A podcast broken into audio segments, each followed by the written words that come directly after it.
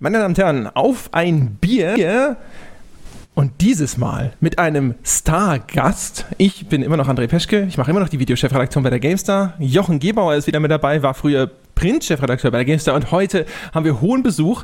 Einen der Leute hinter dem erfolgreichsten Gaming-Podcast auf iTunes. Also die, die eigentlich vernichtet werden müssen. Ja. wir haben Pete Smith oder Peter Smits. Guten Abend. Wunderschönen guten Abend. Jochen ist der Stargast, oder? Ja, ja, natürlich. natürlich. Star-Dauergast, sagt man so. Ja, oder Star-Stammgast in unserem Podcast. Okay. Ja, äh, sage sag ich Pete zu dir oder Peter? Ach, das ist gehopst wie gesprungen. Ich akzeptiere beides. Ja. Also, das kannst du gerne machen, wie es dir passt. Ich sag mal, ich, ich, sag mal Peter, das klingt dann so, als ob wir privat voll dicke wären. Weißt du, Pete sagen die Fans bestimmt. Äh, das stimmt tatsächlich. Es gab auch mal eine Phase, wo das so häufig benutzt wurde, dass sogar meine Mutter das gesagt hat, was auch immer das heißt.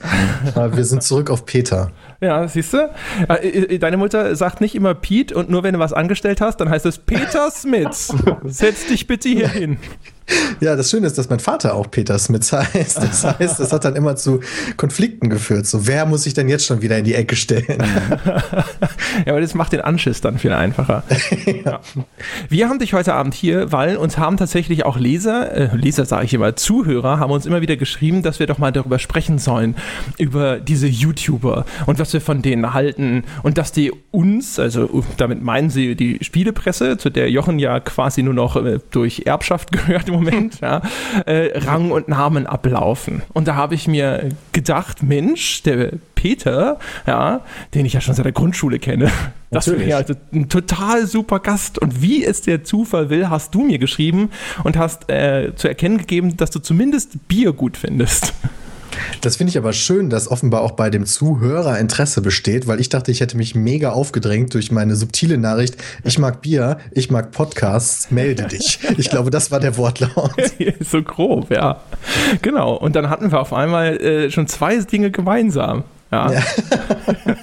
warum, warum, jetzt fällt mir bei der Gelegenheit ein, warum äh, machen wir dann nicht, Peter, einen Podcast zusammen? Dann kann, also André mag offensichtlich auch Podcasts, aber wenn ich mir immer anhöre, was er da für eine Plörre in sich reinschüttet, mag er offensichtlich kein Bier. Du weißt ja noch nicht, was ich trinke. Ich weiß, ich weiß nicht, was deine Meinung ist. ja, Fremdpodcasten könnte ich. Das ist ja unerhört. Du Hure wirfst dich den ersten erfolgreichen Podcast an den Hals. Hure Babylons, habe ich schon mal gesagt. unerhört. Ja. Jetzt wollen wir erstmal sehen, ob Jochen heute Abend überhaupt Bier dabei hat. Die letzten Male ja. war das eine ganz traurige Veranstaltung. Ja, schrecklich, schrecklich. Aber wie gesagt, mein, mein Adoniskörper muss ja auch wieder irgendwann in Schuss kommen.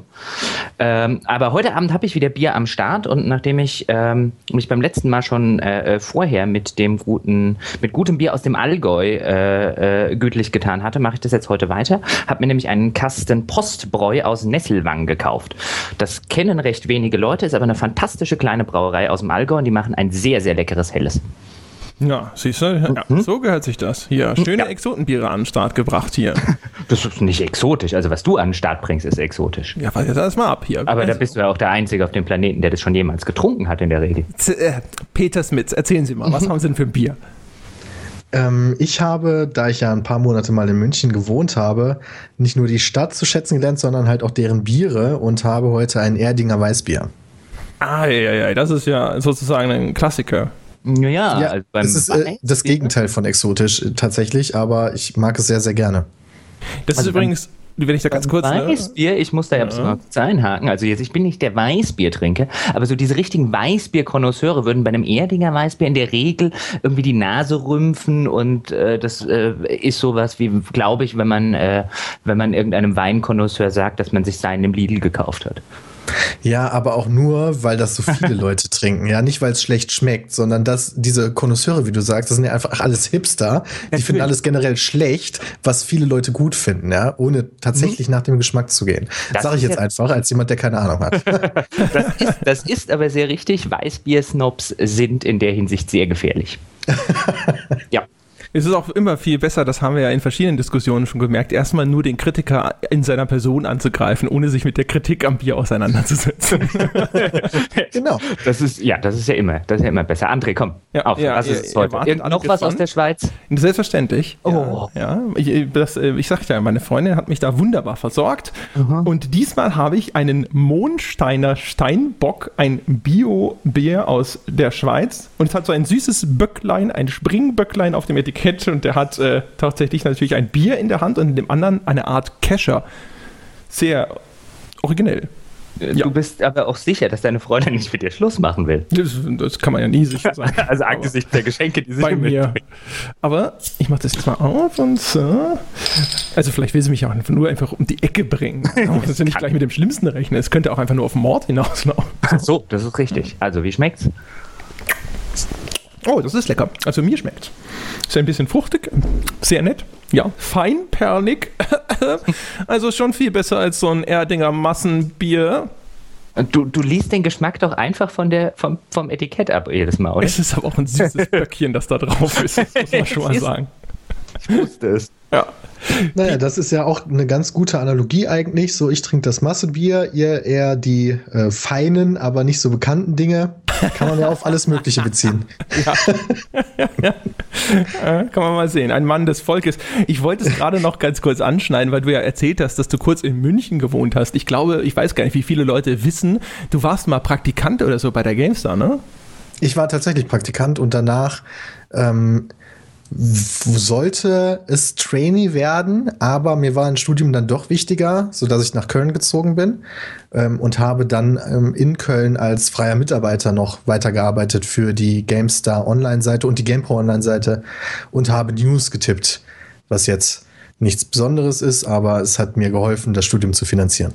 Und ich glaube, der, aber das Beste an der Geschichte ist, so, wurde mir das zumindest überliefert, dass der, der Peter ja immer gesagt hat, hier, hier, äh, diese Let's Play-Nummer, da sollten wir was machen. Und alle so, ja, ja, ja, ja, äh, ja, mach du mal. Ne? Und dann so ein bisschen so wie, wie die Beatles weggeschickt, so, ja, ja, Peter, mh, Let's Play, ne? ja, viel Glück noch. Tschüss, ne? Hier, äh, die News sind aber gleich fertig, gell?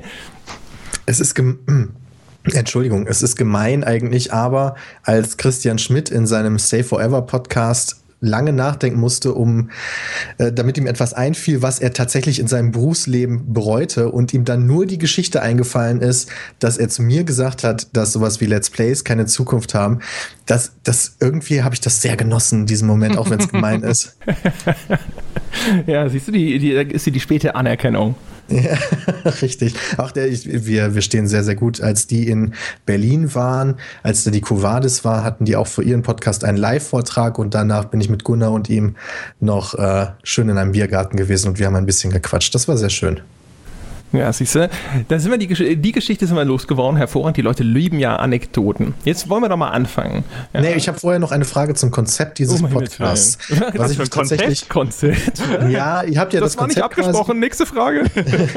es wird ein Bier getrunken, ja, und dabei wird sich unterhalten. Was an sich ja finde ich sehr, sehr gut, äh, dieses Konzept. Aber der Podcast geht ja meistens so eine Stunde, manchmal sogar länger als eine Stunde. Und das passt irgendwie bei mir nicht zu meiner Bierkonsumrate. Endlich! Halleluja! Wir müssen müssen wirklich zusammen einen Podcast machen, Peter. Schmeiß André raus. Weil dieser Mensch, mit dem, das ist einer der wenigen Menschen, jetzt erzähle ich auch mal Anekdoten so aus, aus Münchner Zeit, da könnte ich mich nämlich gerade schon wieder in Rage reden, weil das ist einer dieser Menschen, da trifft man sich auf ein Bier und der denkt am Anfang wirklich, man meint eins. Ja, und dann will er wieder gehen. Und dann sitzt man so vor seinem leeren Glas und sagt, wo willst denn du jetzt hin? Wir haben doch gesagt, wir gehen nur ein Bier trinken. Ja, aber das heißt doch nicht eins. aber wir haben extra dafür die, die Institution des Kurzbieres eingeführt. Ja, aber das Kurzbier waren irgendwann zwei oder drei. Ja, aber nur weil du die, die willkürliche Regel aufgestellt hast, dass du unter drei Bieren nicht gehst. Ja, das ist aber keine das, willkürliche Regel. Ja, aber über sechs Bieren gingst du dann gar nicht mehr. ja, gut, das ist wieder was anderes. Ja, aber ich finde das sehr schön. Ich habe deswegen auch immer zwei, äh, wenn ich so diese 05er äh, Flaschen wie jetzt bei dem Postbräu habe, Peter. Deswegen keine Sorge. Ich trinke dann auch, ich mache mir dann zwischendrin einfach mein zweites auf. Äh, ja, aber äh, weil, du gehst ja nicht einfach von deinem Platz weg. Ich habe jetzt das Problem, dass, also ihr macht ja keine Pause oder sowas. Oder sagst du einfach, okay, der André labert gerade. Ich gehe dann mal in die Küche. Ähm, nein, sowas würde ich nicht. nein, nein, nein, nein, würde ich nie machen. Ähm, äh, ja, ich habe es dann einfach äh, nebendran stehen in der, in der Regel und ähm, dann trinkt man halt das erste ein bisschen schneller, dann wird das zweite auch nicht so warm. Sie, Sie, ihr, seid, ihr seid natürlich ein bisschen blöd äh, dran sozusagen, weil ich mute einfach mein Mikrofon und gehe dann zum Kühlschrank tatsächlich. Das, dann werde ich das auch machen. Ich werde jetzt mal meins aufmachen. Aha. Ja, Christian Schmidt bleibt weiterhin Soundeffekt-König, was Biere angeht. Ja, das mit dem Ploppen funktioniert irgendwie nicht so gut bei mir. Wir haben jetzt übrigens immer noch, dadurch, dass äh, Peter früher auch mal bei der GameStar war, eine 100% Ex-GameStar oder Currently GameStar-Quote im Podcast. Stimmt. Das ist ja hier echt ich hätte jetzt fast Inzest gesagt, aber dann ist mir aufgefallen, dass ich ein bisschen vorsichtig sein muss, weil sie hier bei diesem doch sehr seriösen Podcast von mir. Nein, das ist ja nein, kein Let's Play hier. Also es nee, gibt einen nee, Grund, nee, warum wir das Explicit Rating bei iTunes angeklickt haben. Oh, habe ich übrigens auch. Und wir, als, als wir angefangen sind, waren wir so ziemlich die einzigen, die es gemacht haben. Und ich kenne eigentlich so ziemlich alle größeren oder halt mittelgroßen Gaming und auch andere Podcasts in Deutschland und die haben das alle nicht. Und ich weiß nicht, ob das so richtig ist. Ja, ne? Was, also das war ganz so, die Kinder, ne? Denkt denn keiner ja. an die Kinder. Ich habe es ja nur angemacht, damit es ein bisschen verrucht aussieht. Ich dachte, ne, nicht so glatt gebügelt. Ich dachte mir, ja. Bier ist ja Alkohol, ist ja schon eh nicht ganz kindertauglich und so. Dann machst du mal, dann kannst du, kannst du richtig schön den Wagen ausfahren, habe ich mir ja, gedacht. Außerdem, außerdem rauchst du ja noch in so einer Rauchergaststätte wie jetzt bei uns, äh, da dürfen ja eh keine unter 18 rein. Ja, und dann auch ja. das, die ganzen Drogen nebenbei. Was, so. du auch? Ja, natürlich. Ach, Gott sei Dank. Kokain. Wo? ähm, okay. Es wurde Wollen wir mal loslegen? angeboten. Als ich in Los Angeles war. Was? Aber ich habe dankend abgelehnt. Wo warst du denn, wo man dir in Los Angeles Koks angeboten hat? Na, wo, wo? Also, in, in, wie hörten sich das an, André? Wo warst du denn, dass mir in Los Angeles Koks angeboten nee, Ich hat? weiß es nicht. Ich war schon echt oft da. Mir hat noch keiner Koks angeboten. Das ist doch schon wieder Vorzugsbehandlung für den scheiß Smith. Das gibt's Ja, für, für, die YouTuber wahrscheinlich. Ja. ja. Hier, da du bist YouTuber, da kriegst ja. du Koks. Hier auch. Da ja. kommt einer von der Printpresse. Genau. Komm, gib, gib dem mal irgend so ein, gib dem mal ein Badweise. Wollte gerade sagen. So. Aus. Was machen Sie? Ja, ich, ich komme von der GameStar. Ah, hm. Wasser? nee, es, war auf, auf, es war auf einer Party, auf irgendeiner, keine Ahnung, wo das war. Habe ich wieder vergessen. Was Wargaming? Ich zu viel Kokain nee, ich habe wie gesagt äh, dankend abgelehnt. Das war aber tatsächlich so, ich war erst einmal in LA tatsächlich und äh, irgendwie hat mir das die Stadt so fast kaputt gemacht, weil die, das war immer sowas, was man so aus Filmen kennt oder so.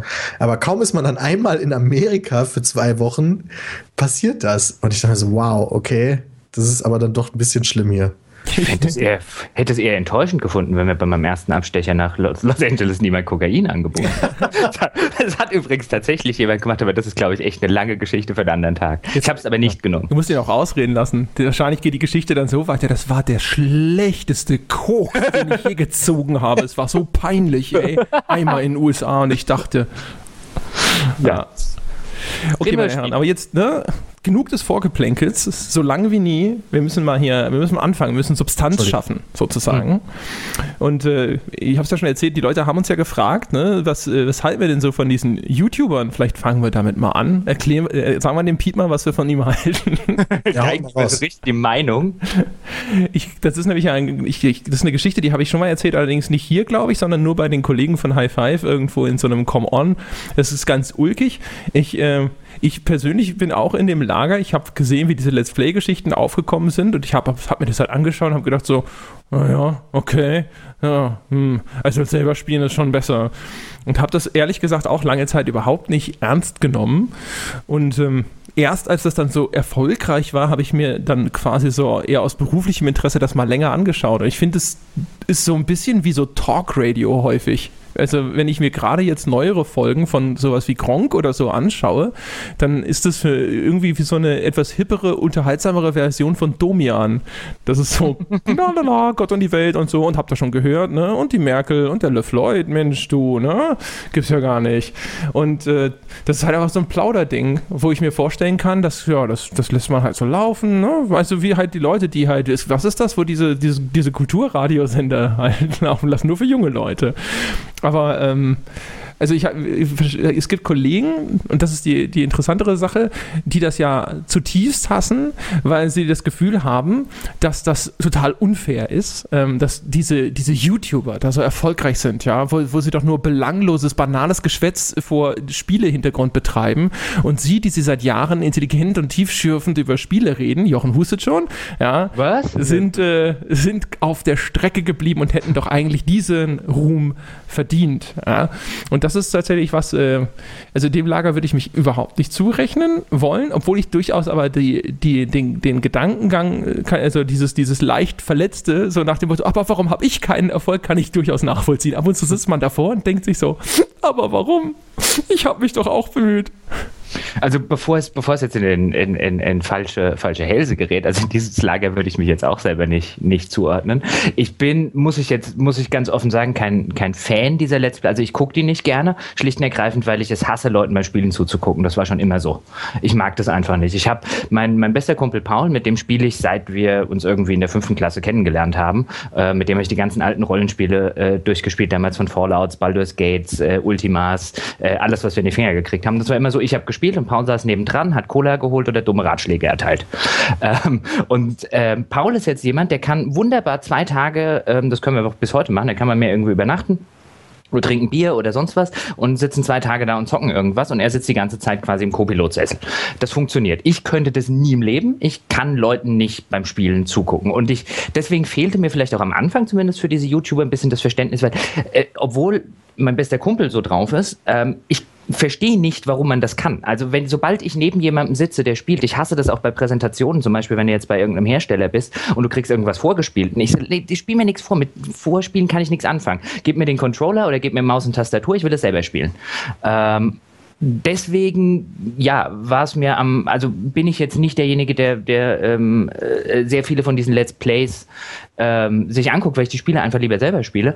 Ähm, und deswegen habe ich am Anfang wahrscheinlich auch ein bisschen, bisschen dagestanden und, und war der Meinung, dass das äh, ähm, ja auch irgendwann wieder, wieder äh, der, der Hype irgendwann wieder rumgeht, was er ja zumindest bislang offensichtlich nicht tut. Ich würde jetzt kann aber. ja noch passieren. Entschuldigung.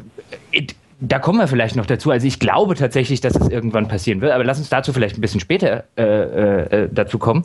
Ähm, aber ich habe, ähm, aber es ist jetzt nicht so, als hätte ich, und da hat André nicht, nicht ganz unrecht, dass das durchaus in der Branche ein bisschen, bisschen bei den alteingesessenen Kollegen verbreitet ist, so dieses, dieses Naserümpfen. Ich hätte jetzt bei vor keinem von den, von den Menschen, wie jetzt Peter oder ähm, äh, die anderen da draußen, irgendwie, äh, äh würde ich, denen würde ich jetzt hochnäsig begegnen oder halte ich für irgendwie was Schlechteres.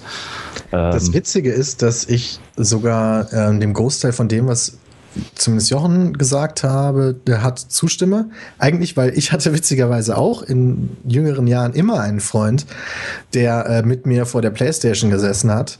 Und äh, ich habe gespielt und dann habe ich am Anfang immer noch gesagt, so, keine Ahnung, nachdem ich irgendwie gestorben bin oder so, habe ich gesagt, ja, hier, du kannst jetzt auch den Controller haben. Aber er hat immer dankend abgelehnt. und irgendwann habe ich dann auch gesagt, ja, dann spiele ich halt die ganze Zeit. Aber er hat dann halt lieber, keine Ahnung, in irgendwelchen Begleitheftchen geblättert und Genau. mir halt zugesehen dabei. Ich kann das bis heute nicht unbedingt nachvollziehen. Ich bin immer noch der Meinung, selber spielen ist spaßiger und äh, hatte am Anfang selber Schwierigkeiten, das Ganze so zu verstehen, warum jetzt genau das geschaut wird, weil als jemand wie ich, der Videospiele sehr, sehr liebt und das Spielen der Videospiele eben halt auch sehr, sehr liebt, war das immer ein bisschen unverständlich. Aber ähm, ich habe dann auch irgendwann gesagt, ja, ich werde mich jetzt nicht beschweren, wenn jemand das guckt. Also von daher, aber es ist dir immer noch ein bisschen unverständlich. Also du bist immer noch nicht so ganz dahinter gestiegen. es ist äh, mit der Zeit lernt man das. Also es gibt so unfassbar viele Faktoren, die dann da reinspielen. Ähm, äh, worauf wir uns auf jeden Fall festlegen können, ist halt, dass ähm, wir zumindest, und da spreche ich, glaube ich, für die meisten Let's Player, Unterhaltung machen. Reine Unterhaltung. Und die Leute teilweise auch gerne selber spielen und uns sogar während sie spielen laufen lassen. Einfach nur, wie André gesagt hat, äh, wie halt so ein Nebenbei-Radio.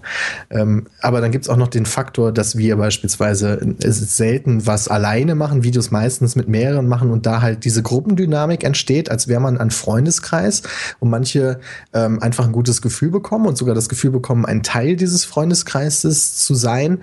Ähm, und dann gibt es natürlich noch so ganz klassische Sachen von wegen, man kommt nicht weiter beim Spiel. Und das, äh, aber das ist ein minimaler Anteil, vor allen Dingen auch deswegen, weil wir alle nicht besonders gut sind in Spielen. Das heißt, Jochen, du würdest wahrscheinlich ganz verrückt werden bei uns. naja, gut, ein paar, äh, ich bin ja jetzt nicht ganz unbefleckt, also ein paar Let's Plays habe ich, hab ich mir in meinem Leben schon, schon angeguckt und ähm, dass es da ja nicht um, da hast du ja, äh, äh sagst ja was richtig, dass es da ja nicht um, um irgendwie das Vorspielen einer Lösung und so weiter geht, ist ja ist ja, ist ja klar. Wobei ich jetzt zum Beispiel sagen muss, meine Nichte, die ist 14 jetzt gerade geworden, die guckt ja für ihr Leben gerne diese Let's Plays. Also ich ertappe die dann immer, wenn die, wenn die äh, unten bei Oma ist und äh, auf der Couch sitzt äh, äh mit meinem iPad zum Beispiel. Um, äh, äh, ich frage dann, was guckst du gerade? Und sie guckt ja nur noch YouTube. Ich meine, bei dieser, bei dieser Generation wird ja erst gar, als Fernseher wird ja gar keiner mehr eingeschaltet. Ja, ähm, gut so. ähm, bin mir nicht sicher, ob das eine gute Entwicklung ist. Ich, das ist wieder eine andere andere Geschichte. Und neulich habe ich sie dann zum Beispiel gesehen, oder was heißt neulich, ein paar Wochen ist es schon her, da hat sie das äh, The Evil Within geguckt, weil Spielen ab 18 und so weiter kann sie nicht, also guckt sie es halt auf YouTube äh, während es irgendeiner Let's Play. Während irgendeiner Let's Play. Und ich persönlich habe da gar kein Problem mit. Mein Gott, ich habe mit 14 auch ab 18 Gramm geguckt und so weiter. Aber gut, ich bin auch nur der, der coole Onkel. Ich bin nicht der äh, äh, Vater. Da würde ich es vielleicht anders sehen. Ähm, aber das ist halt so, also da kann ich es komplett verstehen. Die guckt, die guckt Spiele bei Let's Plays, die sie entweder nicht spielen kann, weil es irgendwie Schwierigkeiten gäbe, die irgendwie zu kaufen, weil ab 18 und so weiter. Oder die sie gar nicht spielen will, aber bei denen sie mitreden will zu den Sachen, die sie, die sie selber spielt, habe ich den Eindruck, guckt sie sehr wenig Let's Plays. Das kommt sehr stark auch aufs Spiel an. Ähm, äh, was bei Let's Plays sehr beliebt ist, sind halt Open-World-Spiele. Egal, ob es da um Minecraft geht, halt das ist klassisches, klassisches Beispiel, weil es unfassbar beliebt ist. Aber ähm, alle möglichen Survival-Dinger, die da in den letzten Monaten auf Steam erschienen sind, alles, was in diese Richtung geht, weil du da halt äh, so viel Freiraum hast, dass der ähm, Let's Player halt seine komplette Kreativität oder was auch immer freien Lauf lassen kann und die Leute sich dann teilweise auch inspirieren lassen. Bei Minecraft beispielsweise, hey, derjenige, der das Spiel spielt, der zeigt mir einen ganz neuen Aspekt von dem Spiel, den ich vorher so noch gar nicht gesehen habe. Das ist wieder interessant. Das gibt, das sind dann immer noch so Zusatzpunkte zu dem Unterhaltungsfaktor. Aber der Unterhaltungsfaktor ist einer der wichtigsten Sachen eigentlich. Also wenn man bei einem Let's Play nicht lacht oder nicht über sich nicht unterhalten fühlt, dann ist irgendwas, glaube ich, in die Hose gegangen. Aber lass mich mal äh, eine Frage aus dem machen, was ich vorhin erzählt habe. Ich hatte immer so ein bisschen den Eindruck, dass ich mich da so wiederfinde. Ich habe ja angefangen im, äh, im Online-Journalismus, als das noch auch so belächelt wurde. Ja. Merkt man das? Habt ihr das mitgekriegt, dass da am Anfang zumindest viele Leute erstmal so das abgetan haben? Also wir haben ja schon gehört, dass das nicht quasi, dass das Potenzial häufig nicht gesehen wurde. Aber merkt man das? Oder hat, merkt man heute den, den Neid, der da ab und zu noch da ist? Ich muss da kurz, bevor ich die Frage beantworte, muss ich ganz kurz eine Kurve fahren. Ähm, einerseits habe ich natürlich erzählt, dass ich das da mal, diese ganze, diesen Push Richtung Video, nicht nur Let's Plays, sondern generell mehr Videos, andere Videos machen bei GameStar, den habe ich immer versucht, auch als freier Mitarbeiter. Hat nicht so ganz funktioniert. Ich habe verschiedene Formate da vorgeschlagen, aber da kommt auch wieder die Problematik eines größeren Konzerns dazu, wo dann mehrere Leute ein Konzept abnicken müssen und es irgendwo dann immer hakt. Ähm, gut, da, André, du bist ja mittlerweile quasi Chefredakteur Video, du kannst ja quasi machen, was du willst wahrscheinlich. Ähm, aber das war damals, wenn du irgendein freier Mitarbeiter sagt, ey, das wäre voll die gute Idee, dann ist ja schon fast klar, dass dann irgendjemand in den höheren Etagen sagt, oh, nee, was der da sagt. Das ist egal. Äh, wow, jetzt habe ich tatsächlich richtig übel den Faden verloren. Ich sage in, in, der, in der Breite, weil ich merke, ich weiß auch gar nicht, wie häufig du überhaupt in Kontakt kommst mit so klassischen Presse, Pressehoshis, ja. Aber ich merke, wenn ich mich mit Kollegen unterhalte über Let's Plays, ist da immer noch so eine Geringschätzung am Werke und halt, ich, ich, ich nenne das Neid. Vielleicht sind die auch einfach nur wirklich überzeugt davon, dass das so niedere Kunst ist. Reden, so. wir, reden wir, darf ich kurz einhaken? Ja, Weil, äh, ähm, reden wir da jetzt zum Beispiel, also wenn wir jetzt zum Beispiel von äh, ähm, auch von, von IDG jetzt mitreden, je nachdem, also wenn wir von, sagen wir mal von deutschen Kollegen, äh, die du gerade genannt hast, was natürlich vielleicht auch eine Rolle bei dieser ganzen Neiddebatte, wenn es denn tatsächlich eine gibt, äh, eine Rolle spielt, ist natürlich auch, wie sehr ob das jetzt bei IDG war, ich kann mir vorstellen, bei Computec gab es ähnliche Diskussionen oder so bei ziemlich jedem anderen, wie sehr immer diese YouTuber als Beispiel für da, wo man eigentlich hin müsste. Die haben jetzt unsere ganzen Leser auch von Verla Verlagsleitungen oder von, von höheren Leuten in der Geschäftsebene. Und ich glaube, wenn du, wenn du drei Jahre lang oder fünf Jahre lang oder wie auch immer hörst, ähm, dass die YouTuber alles richtig machen und man selber, der man aus diesem äh, Printgeschäft kommt, eigentlich können wir die Zeitungen zumachen und so weiter, dass man dann vielleicht irgendwann an einem Punkt sitzt, wo man sagt, ich kann diese Scheiße von den YouTubern echt nicht mehr hören, ist vielleicht auf einer menschlichen Ebene auch verständlich. Das stimmt, wobei ich dann den gleichen Disclaimer machen muss, wenn ich hier Kollegen sage, mache ich das im weitesten Sinne. Bei LG yeah. ist ja quasi selber dick im YouTube-Geschäft, da ist das tatsächlich nicht so verbreitet wie anderen Orten. Also, dass die IDG Leute so sagen, so, äh. so, sogar eine Art Musterbeispiel, weil die zwar, ich weiß nicht, wie es den Redakteuren ging, aber zumindest was, ähm, was quasi die, die führenden Positionen anging, die haben das relativ schnell verstanden und ja dann da auch ein Geschäft aufgebaut mit ähm, dem YouTube-Netzwerk, das mittlerweile Alliance mhm. heißt. Ähm, aber was ich halt auch verstehen kann, ist, dass jemand, der sehr viel Zeit und Herzblut in tatsächlich aufwendige journalistische Arbeit steckt und äh, uns vielleicht nicht ganz so gerne sieht, weil wir das logischerweise nicht machen, weil wir ein Unterhaltungsformat machen und wir damit erfolgreicher sind. Wir, wir berichten ja in dem Sinne nicht über Spiele, deswegen finde ich das halt schwierig zu vergleichen. Ähm, wobei ich auf der anderen Seite auch wieder sagen muss, dass ich dadurch, wie ich auf Let's Plays gekommen bin, hat mir gezeigt, wie viel besser Let's Plays halt auch sein können, um über Spiele zu berichten, auch wenn wir das nicht unsere Intention ist. Das war nämlich damals, das war äh, Jahreswechsel 2000 ähm, 10 2011, da ging es, da ging Minecraft gerade so ein bisschen, naja, noch nicht durch die Medien, dazu komme ich gleich noch, sondern mehr so durch Foren und so. Das wurde so the next big thing. Und ich wollte wissen, was ist Minecraft? So logischerweise auch aufgrund meines Jobs als Newsautor und so weiter und so fort was, wo, wo, was ist das für ein Spiel? Und dann habe ich halt versucht, auf einschlägigen professionellen, journalistisch anspruchsvollen Internetseiten herauszufinden, was Minecraft ist. Und die meisten hatten es noch überhaupt nicht auf Schirm. Und die, die es auf Schirm hatten, haben halt einen Artikel dazu verfasst, der dieses Spiel in keinster Weise für mich zufriedenstellend beschrieben hat. Ich habe dann den Artikel durchgelesen und wusste immer noch nicht, was zum Teufel das ist. Weil das ist ja auch in Worte schwierig zu beschreiben, meiner Meinung nach. Damals vor allen Dingen noch, wo diese Art von, du wirst in eine, eine Spielwelt geworfen und kannst machen, was du willst. Wenn dieser Satz fällt, dann denkt man direkt so, okay, und wo ist jetzt das Spiel? Und dann habe ich halt Minecraft bei YouTube eingegeben, habe das erste Let's Play von Gronk gesehen und hatte innerhalb von 10, 15 Minuten verstanden, was die Faszination des Spiels ausmacht. Und das hat keine Seite mir damals leist, äh, liefern können. Mhm. Und da habe ich dann halt direkt gedacht, okay, das ist genial, das will ich auch machen. Ich, ich glaube, du hast auch gerade, ähm, ich glaube, das ist einer der sehr guten, der sehr guten Punkte, die bei dieser Diskussion so klassischer Journalismus, was Let's Play eine Rolle spielt, ist so ein bisschen, dass, dass ihr als, als Let's Player äh, sehr viel mehr die Sprache dieser Generation sprecht das würde ich gar nicht mehr so sehr vom Medium, es muss unbedingt Video abhängig machen, sondern ich glaube, es spielt auch einen Teil der Rolle, ähm, dass wenn jetzt heute ein 14, 15, 16 bis 20-Jähriger irgendwie so einen klassischen Spieleartikel liest, da haben wir, hatten André und ich schon ein paar Mal ähm, äh, so andeutungsweise, dann spricht der nicht unbedingt die Sprache dieser, äh, dieser Zielgruppe. Das könnte ist, sehr gut sein. Ähm, wenn, das, wenn das die Zielgruppe des typischen Redakteurs ist, dann würde ich sagen, verfehlen die meisten klassischen Testartikel ein bisschen diese Zielgruppe, ja.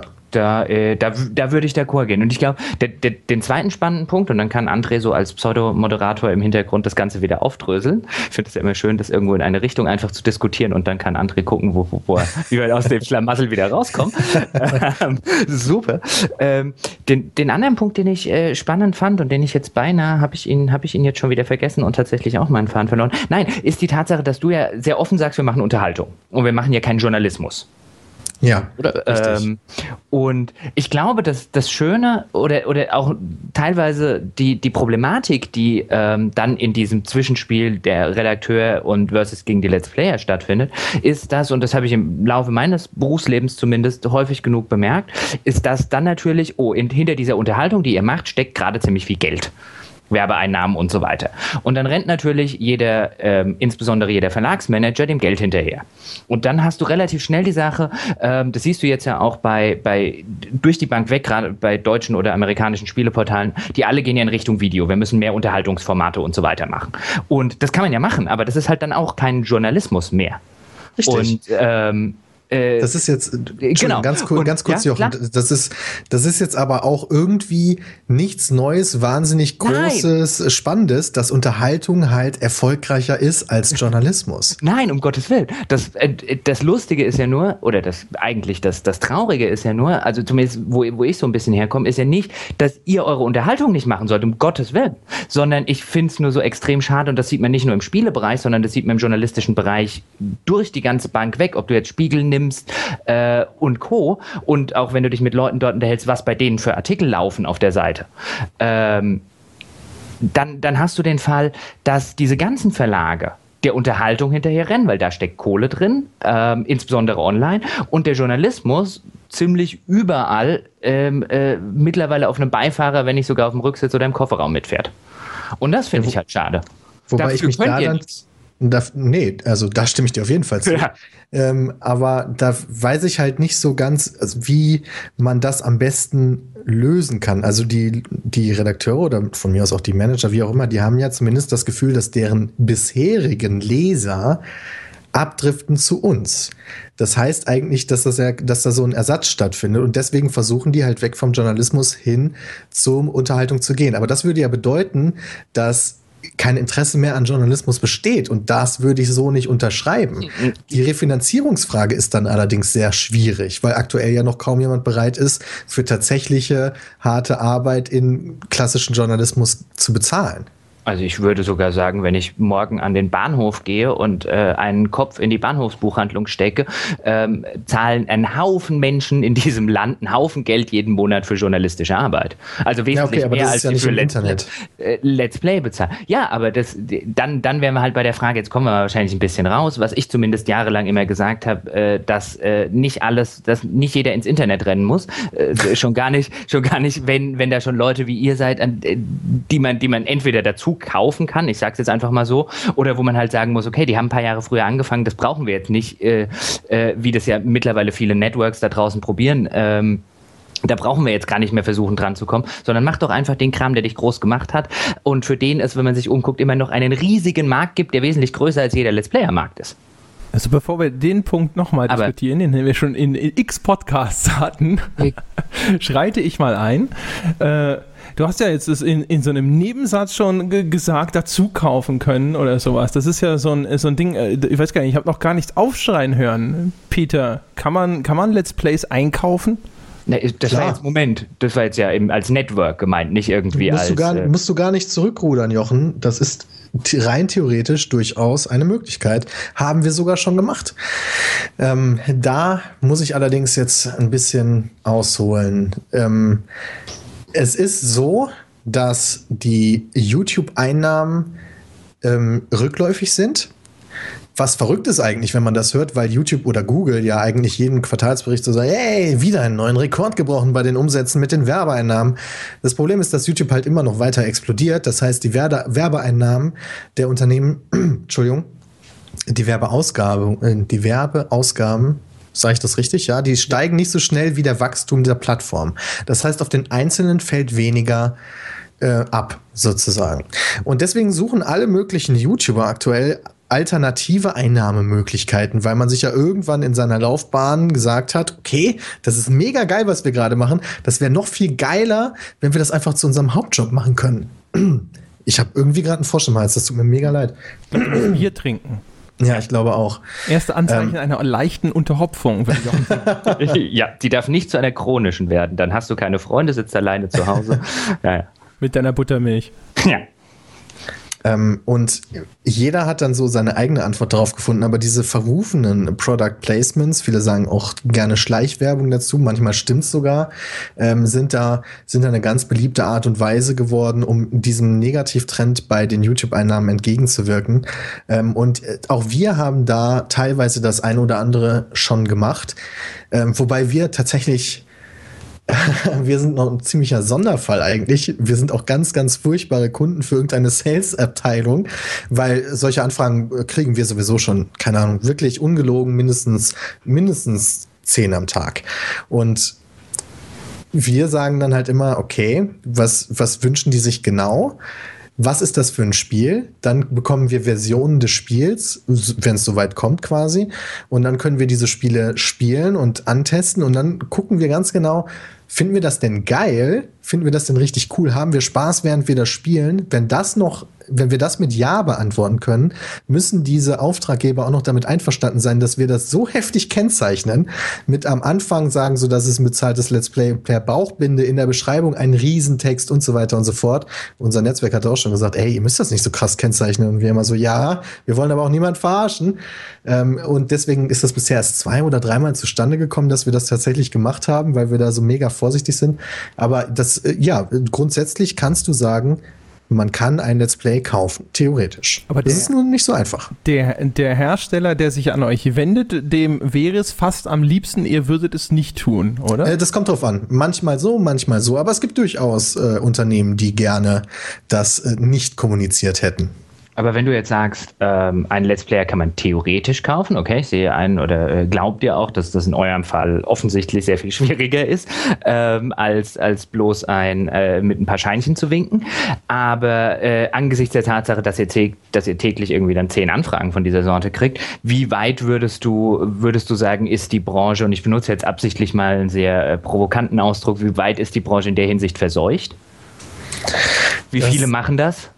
Ja, es wird mehr und mehr sozusagen. Aber da ist ein interessanter Trend zu erkennen, kann ich mal sagen, als jemand, der halt voll drinsteckt, ist halt vor allen Dingen die Leute, die äh, mit dem ganzen Spaß angefangen haben, als als es noch nicht mal denkbar war, dass damit Geld verdient wird. Als ich angefangen habe oder als wir angefangen haben damit, da ist eine Werbeschaltung auf YouTube nicht mal denkbar gewesen, nicht mal machbar gewesen, auch nicht am Horizont zu sehen gewesen.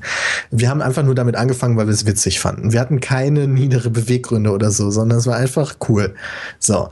Viele Kanäle entstehen heutzutage oder entstanden, sind in dem letzten Jahr oder so entstanden, ähm, einfach nur, weil die gesehen haben, dass man damit Geld machen kann. Also es gibt grundsätzlich schon eine ganz andere Herangehensweise an die ganze Sache, die wir machen.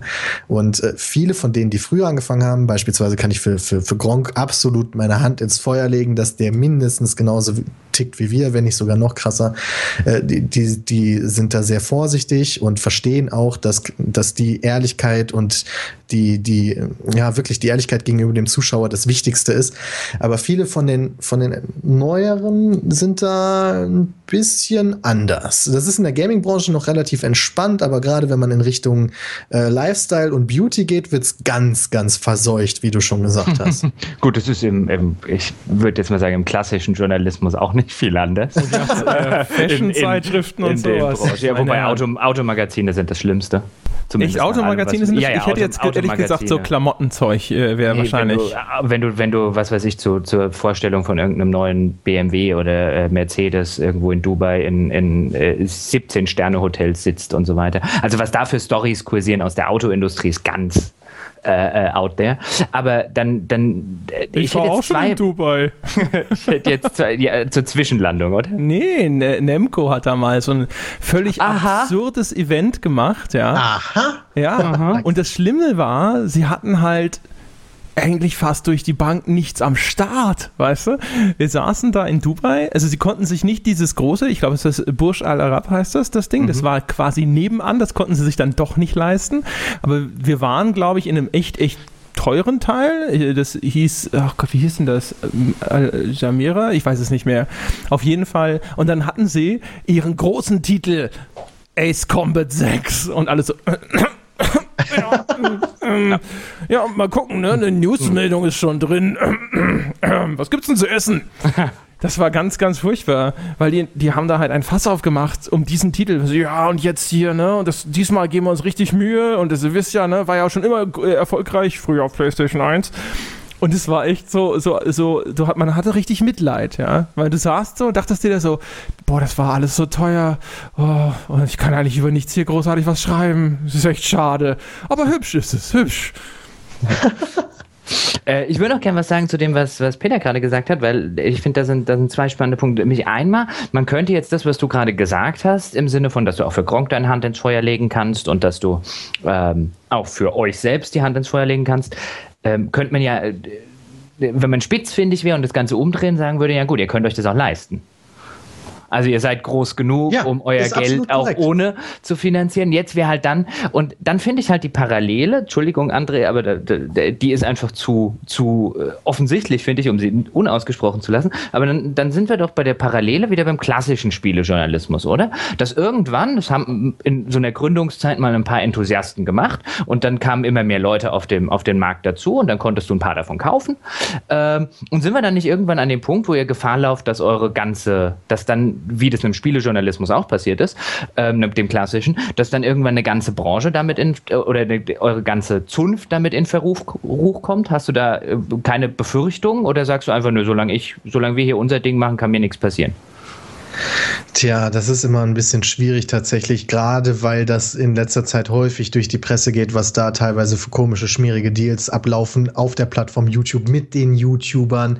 Äh, ergibt sich bei manchen ein negatives Bild von generell allen YouTubern. Und wenn man dann selber sich als quasi als, als persönlich herausstechendes, positives Beispiel sieht, dann denkt man sich ja schon, ey, ihr macht uns hier gerade alles kaputt. Das ist richtig, richtig blöd eigentlich.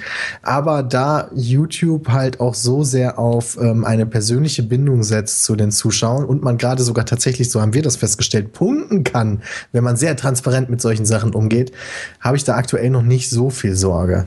Also äh, nur weil jemand anders da richtig viel Mist baut, sehe ich das eher sogar, dass wir dann an der Seite profitieren können, indem wir es halt richtig machen. Aber alle, das, alle setzen doch auf das Ding. Also dieses authentisch, ehrlich und so ist ja ehrlich gesagt doch schon die Bugwelle, die die YouTuber alle vor sich herschieben. Ich nehme nehme an, auch die, die es dann nicht sind. Ja, natürlich, absolut richtig. Aber ja, da bin ich wahrscheinlich mega naiv, aber ich hoffe halt, dass es bei denen rauskommt und äh, wir dann noch besser dastehen. Weil das, das wäre, weil, weil wir es vorhin äh, äh, hatten, ähm, im Hinblick auf ein, ob das irgendwann auch mal wieder abebbt. Weil, also was meine ähm, was meine Aussicht auf diese ganze Situation wäre, wäre ein, ich glaube, oder bin der Überzeugung, YouTube ihr wurdet mal groß, weil das halt wirklich auch ein, eine, ja, das ist so ein Generationenphänomen. Man hat was Neues geschaffen für eine, eine, neue Generation. Das war ein, das war authentisch, das war echt, das war ähm, mit Ecken und Kanten und nicht auf so eine ganz professionelle Ebene. Ähm, das war weit weg vom normalen Journalismus, den insbesondere und äh, auch, auch junge Leute ja heute extrem kritisch beobachten.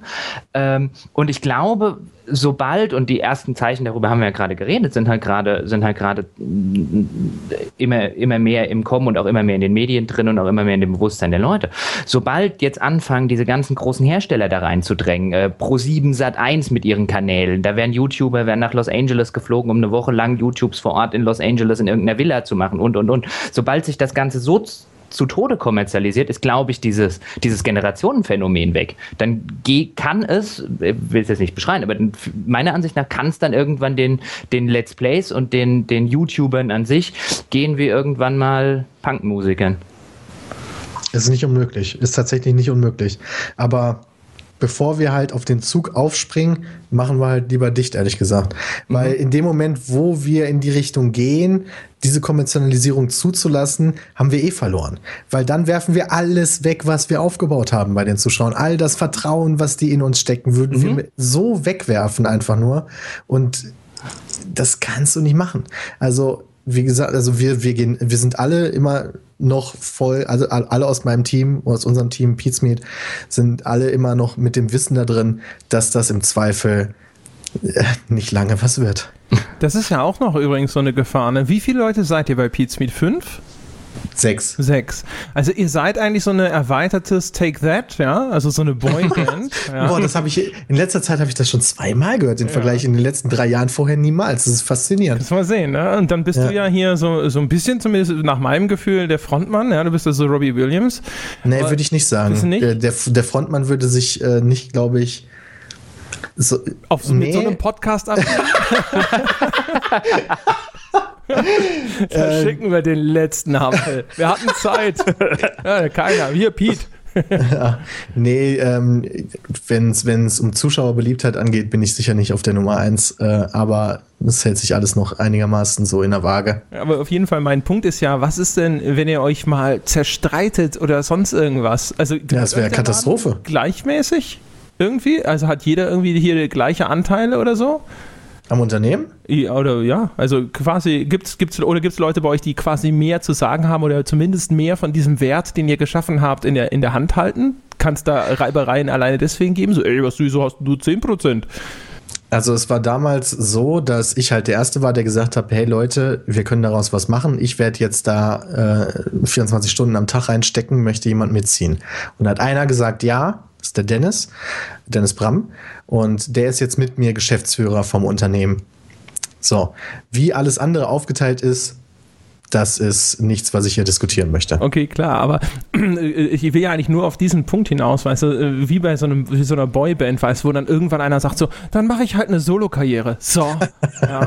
Ich nehme die ganze Kohle nämlich für mich, weil eigentlich habt ihr gar nicht verdient, dass ihr an diesem Wahnsinn, den ich hier produziere, mitverdient, Freunde. Und schwupps ist da irgendwo Stress im Busch und so. Habt ihr da manchmal Angst vor? Denkst, denkst du manchmal so, oh hier, ich, ich verkaufe den Laden am besten mal in einem Jahr, ne, für, keine Ahnung, Kannst ja nicht. bis 10 Millionen? Sorry. André, kannst du ja nicht, das ist ja unmöglich. Äh, die Marke mag jetzt was wert sein, aber die hängt ja direkt an den Leuten. Und wenn da Streit entsteht, ist die Marke schon direkt wieder nichts mehr wert. Das heißt, du kannst, du kannst Beats mit unmöglich verkaufen. Deswegen, solange, also sobald halt da äh, Stress herrscht und so weiter und so fort. Und ähm, ja, du hast absolut recht. Wenn wir dieses typische Bandphänomen erleiden, dass äh, wir uns komplett alle zerstreiten, ja, kannst du den Laden auch wieder dicht machen. Ist einfach so. Es ist alles mega auf wackeligen Beinen, aber der Kram macht zu viel Spaß, als dass ich diese Risiken nicht eingehen würde. Musst du da auch manchmal schon so ein bisschen babysitten oder so, dass du das jetzt so hier, oh, hier der äh, Dings, der, keine Ahnung, Hardy und der Bram, die haben sich da in Haaren, dann müssen wir wieder gucken, dass die sich wieder lieb haben. Nicht, dass da was schief geht hier. Ähm, tja, es hält sich in Grenzen. Also äh, wir sind tatsächlich äh, erstaunlich, aber wir sind, das ist das Schöne an uns. Wir sind ja alle Leute, die wir, wir kennen uns seit der Schule. Also wir kennen uns schon weit, weit vorher. Wir sind nichts gecastetes oder so ein Kram. Wir sind halt wirklich Freunde aus der Schulzeit. Und deswegen haben wir eine gewisse, ein gewisses Verständnis untereinander, was ähm, die ganze Sache sehr viel erträglicher macht, als wenn man jetzt irgendwie von Anfang an mit einem professionellen Gedanken an die Sache rangegangen wäre oder sowas. Oh, das ist die Idee. Ich caste eine Let's Play-Truppe. Das ist das nächste, so ein Kunstprodukt. Ich bin, werde der Dieter Bohlen der Let's Plays werden. In letzter Zeit willst du aber sehr häufig Dieter Bohlen werden. Das ich will eigentlich nur seine Kohle. Gut. Das, das wiederum kann ich verstehen. Aber jetzt, ähm, äh, jetzt, um noch mal ein bisschen nachzubohren, weil ganz, ganz so einfach wollen wir, wollen wir Peter jetzt ja doch nicht äh, hier, hier entlassen. Geht keiner raus und nee, sagt, nee, er hätte nicht gebohrt. nee, nee, vor allen Dingen erstens das und zweitens, also mit allen vier Gliedmaßen, finde ich, muss man unseren Podcast auch nicht verlassen. Also so ein Bein oder ein Arm kann auch mal ab. Ähm, das klingt jetzt alles, also man, man möchte sagen, so wie, so wie du das jetzt schilderst und ich will jetzt auch nicht irgendwie unterstellen, dass das gelogen wäre, aber das glaube ich nämlich nicht, aber das klingt schon, also ich, naiv wäre jetzt ein gemeines Wort. Das würde jetzt so klingen, als würde ich dich für naiv halten, was ich nicht tue. Ähm, aber so ein bisschen klingt es schon so nach lila Launeland bei euch. Und jetzt ist es ja, du hast es ja selber beschrieben, du bist jetzt Geschäftsführer eines äh, oder Co-Geschäftsführers eines Unternehmens, du bist noch in einem, äh, ihr seid Teil eines größeren Netzwerks, du bist relativ häufig, glaube ich, auch weiß ich auch aus meiner Vergangenheit mit äh, äh, hohen Tieren aus der jeweiligen Verlagsbranche unterwegs oder zumindest mal am Quatschen. Ähm, du verdienst bestimmt erheblich mehr Geld, als die meisten Leute in deinem Alter das tun. Ähm, kann man da wirklich davon ausgehen oder kann man dann wirklich sagen, dass du, dass du diesen ganzen Industriekram wirklich so komplett abblocken kannst? Oder bist du da vielleicht die Ausnahme? Ähm, äh, das klingt nur nach etwas, ähm, weil André hat jetzt dieses schöne, André hat jetzt wahrscheinlich unterbewusst das Beispiel der Boyband. Bei einer Boyband wie Take That haben wir, haben wir es ja wirklich mit einer rein kommerziellen Nummer zu tun. Da kann dir Robbie Williams auch in zehn Jahren noch erzählen, dass er das damals gemacht hat, weil er die Musik so super fand.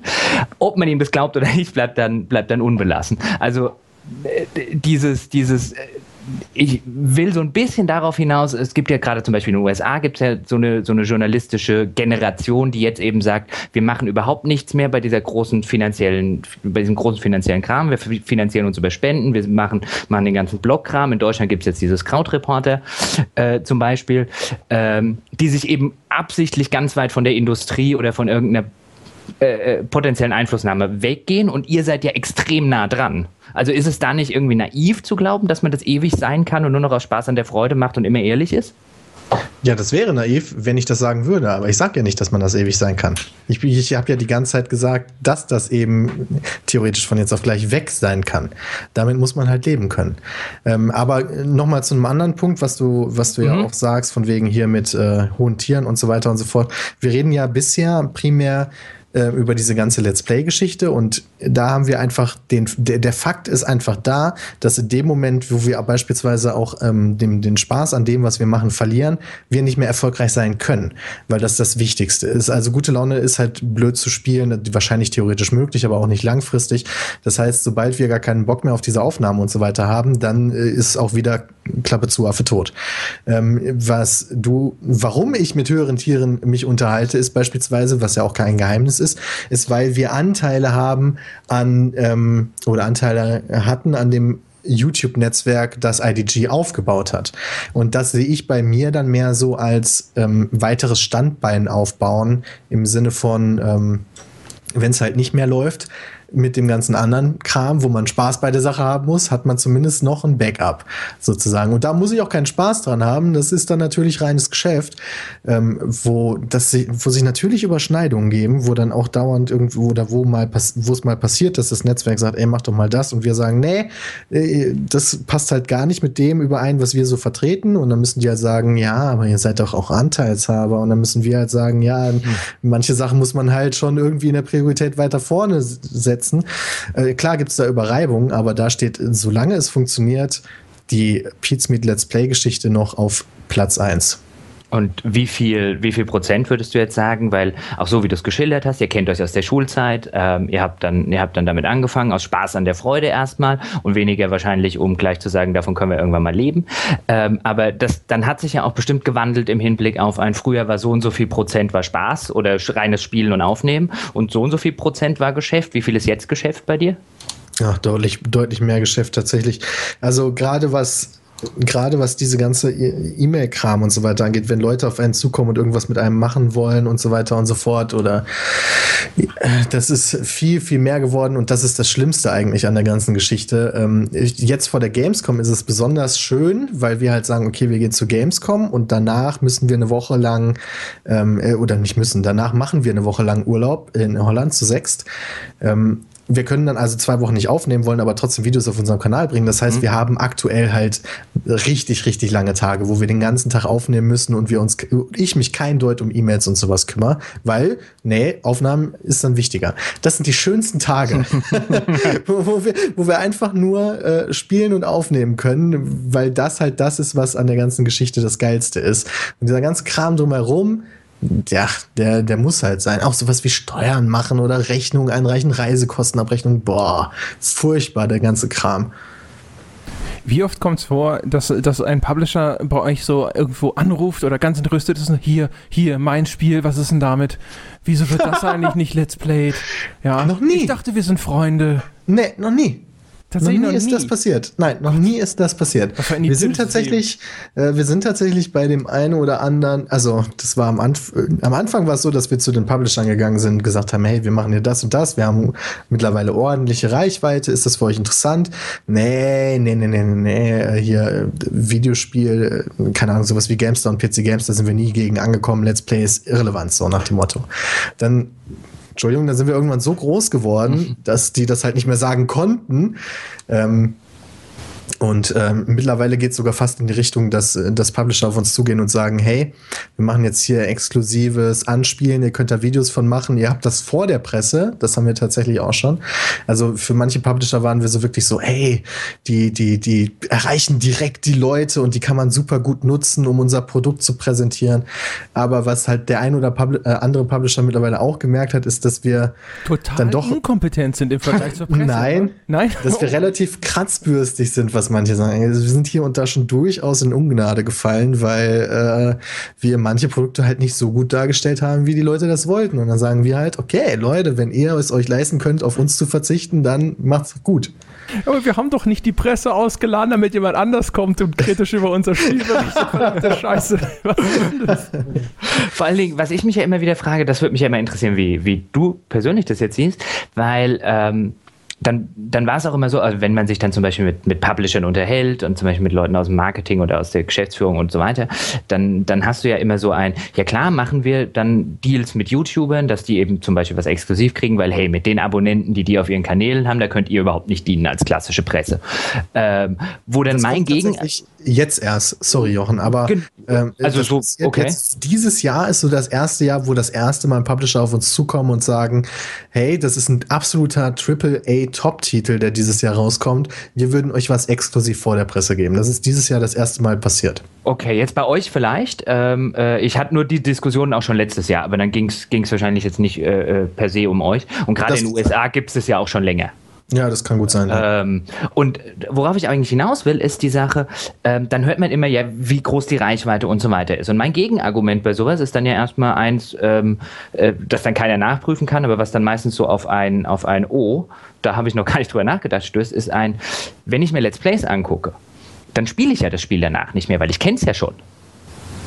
Also inwiefern ist denn ein Let's Play? Also jetzt, ich kann mir jetzt gut vorstellen, okay, bei einem, wir haben es mal kurz angespielt, dann hast du so ein angespielt Video, aber dann gucken eure, warten eure Zuschauer vielleicht auch, bis dann die richtige Let's Play-Folge kommt. Also dann brauche ich es ja nicht mehr spielen. Wenn ich mir jetzt zum Beispiel ein Evil Within als Let's Play angucke, warum zur Hölle soll ich mir das Ding noch kaufen? Ja, es sind doch YouTube-Raubkopien. Hat es nicht irgendjemand mal gesagt, dass das äh, wie Raubkopiererei ist? Das weiß ich weiß das nicht. Auch nicht schlecht. Mir war so, als hätte sich ein Entwickler mal zu dieser Aussage verstiegen. Aber die, die Frage ist ja äh, legitim. Ich würde mal noch kurz hinten dranhängen. Also ist, man hat ja bei Nintendo gesehen, die haben ja ihr komisches Programm eingeführt, wo sie gesagt haben, hier, ihr macht Kohle mit unseren Spielen, da verdienen wir jetzt mit. No? Äh, äh, inwieweit da auch die Befürchtung da ist, dass das mehr und mehr Einzug hält. Also das ist in Deutschland ja Gott sei Dank nicht passiert. Äh, um erstmal die Frage von André zu beantworten. Mhm. Ähm, und ich hoffe, dass das auch nicht passiert, weil dann müssten wir halt auf Nintendo-Spiele verzichten. Das Schöne als Let's Player, der halt eine, eine vernünftige Reichweite hat, ist, dass die Leute einen nicht wegen des groß, sag's ruhig. dass die Leute einem nicht unbedingt wegen des Spiels schauen. Also selbst wenn alle großen Publisher zu uns sagen, wir wollen mit euch nicht mehr zusammenarbeiten, dann gibt's immer noch genug Indie-Entwickler, die sich freuen über das, was wir machen. Äh, und äh, solange die Videos unterhaltsam sind, ist das Spiel ehrlich gesagt vollkommen egal. Und ja, manch ein Publisher hat uns gegenüber auch schon gesagt, so, hm, wir haben jetzt hier ein Singleplayer-Spiel und wenn ihr das von vorne bis hinten durchspielt, weiß ich nicht, ob das wirklich hilft bei den Verkaufszahlen. Und das kann ich durchaus nachvollziehen. Und da muss ich Ihnen auch in gewisser Weise recht geben. Sicherlich geben wir, äh, bringen wir den Leuten halt ähm, eine gewisse Reichweite und bringen das Spiel halt manche Leute wissen von dem Spiel wahrscheinlich oder zeigen, dass das Spiel sehr gut ist. Vor allen Dingen kann man da halt auch argumentieren, dass die erste Folge von einem Let's Play beispielsweise bei uns von mir aus 250.000 Aufrufe hat, ja, und die zweite Folge hat dann auf einmal nur noch 125.000 Aufrufe und die dritte Folge dann nur noch 80.000 Aufrufe und das komplette restliche Let's Play pendelt sich so bei 70.000 ein. Das heißt, viele Leute fangen, schauen den Anfang vom Let's Play, um sich über, um irgendwas vom Spiel zu sehen, machen, treffen dann eine Kauf Kaufentscheidung und schauen das restliche Let's Play gar nicht mehr. Das ist bei klassischen Singleplayer-Let's Plays so. Das ist auch einer der Gründe, warum wir uns da noch ein bisschen, ein bisschen von entfernen und viel mehr auf Let's Plays setzen, wo wir in der Gruppe auftreten und einfach Spaß zusammen haben. Vor allen Dingen halt beim Multiplayer-Spielen. Und das, das freut dann auch wieder die Entwickler, wenn wir halt sagen, okay, ganz ehrlich, die klassischen Singleplayer-Let's Plays, die werden sowieso nicht so krass geschaut, bis, also da ist das Interesse der Zuschauer auch nicht so riesig dann machen wir einfach drei Folgen oder so und dann sind die auch happy. Und in den restlichen, restlichen Videos machen wir halt dann ganz viele Multiplayer-Projekte. Das macht uns mehr Spaß, das schauen mehr Zuschauer, die Publisher sind zufrieden, das ist eine Win-Win. Bei der Statistik kann man aber auch rauslesen, das schauen sich 250.000 Leute an, dann fallen die weg, die es langweilig finden und die sich eh nicht so richtig dafür interessieren. Aber der Rest, der weiter zuschaut, sind die, die es eigentlich äh, kaufen würden, aber die es halt so sehr interessiert und festhält, dass sie das fertig schauen bis zum Ende. Nein, das kann eigentlich auch nicht sein, weil äh, gerade läuft, glaube ich, ein Singleplayer-Let's Play bei uns. Das ist The Witcher 3 von mir. Ich weiß auch nicht, was mich da geritten hat, ehrlich gesagt, dass ich das mhm. angefangen habe, weil das ist eine, nicht weil ich The Witcher 3 nicht schlecht, äh, nicht gut finde, Jochen, ich liebe das Spiel, sondern weil es halt ein Monsterprojekt ist. Ja, da kommt jeden Tag bei uns eine 45-Minuten-Folge oder so und ich habe jetzt schon 85 Folgen aufgenommen und das wird noch ein paar Folgen gehen. Ähm, aber Tja, da schauen nicht mehr viele Leute. Aber die Leute, die dann kommentieren, schreiben mir, was ich zu tun habe, weil die es alle schon durchgespielt haben, witzigerweise. Okay, also das heißt aber, so, so, so ganz äh, rauslesen kann man es dann natürlich, also besser gesagt so, und das finde ich eigentlich spannender, äh, dass äh, es sind ja gerade Singleplayer-Spiele, wie jetzt zum Beispiel, äh, ich kann mich erinnern, bei ähm, Dragon Age Inquisition, wo ein amerikanischer äh, YouTuber irgendwie einen ganz großen Exklusivzugang hatte. Ähm, die gerne von Publishern auf diese Weise gepusht werden wollen. Und das scheinen die zu sein, die bei euren Zuschauern dann am wenigsten ankommen. Ja, auf lange Frist gesehen. Also langfristig gesehen. Also bei Folge 80 schauen halt nicht mehr viele Leute zu. Ganz ehrlich, sondern die meisten schauen halt die ersten drei Folgen. Wahrscheinlich liegt es auch, keine Ahnung, an dieser ganzen, so immer was Neues wollen und so weiter und so fort und nicht sich so lange zu einer täglichen Videoserie committen können. Äh, das spielt da mit Sicherheit auch mit zu. Ähm, naja gut, aber auf, die, die Multiplayer-Sachen werden ja dann, äh, wie du anders sagst, dann schon über einen längeren Zeitraum geguckt. Ja, das stimmt. Folgen. Also ist, wir haben äh, einige Projekte, die halt jeden Tag, da warten die Leute wie sonst was drauf und das wird halt sowas von geschaut. Aber das ist auch, das muss ich ganz selbstkritisch zugeben, eine Witcher 3-Folge von mir ist nicht so unterhaltsam wie eine äh, TTT-Folge mit allen sechs von uns. Und deswegen ist das ganz normal, dass da viel mehr Leute zuschauen.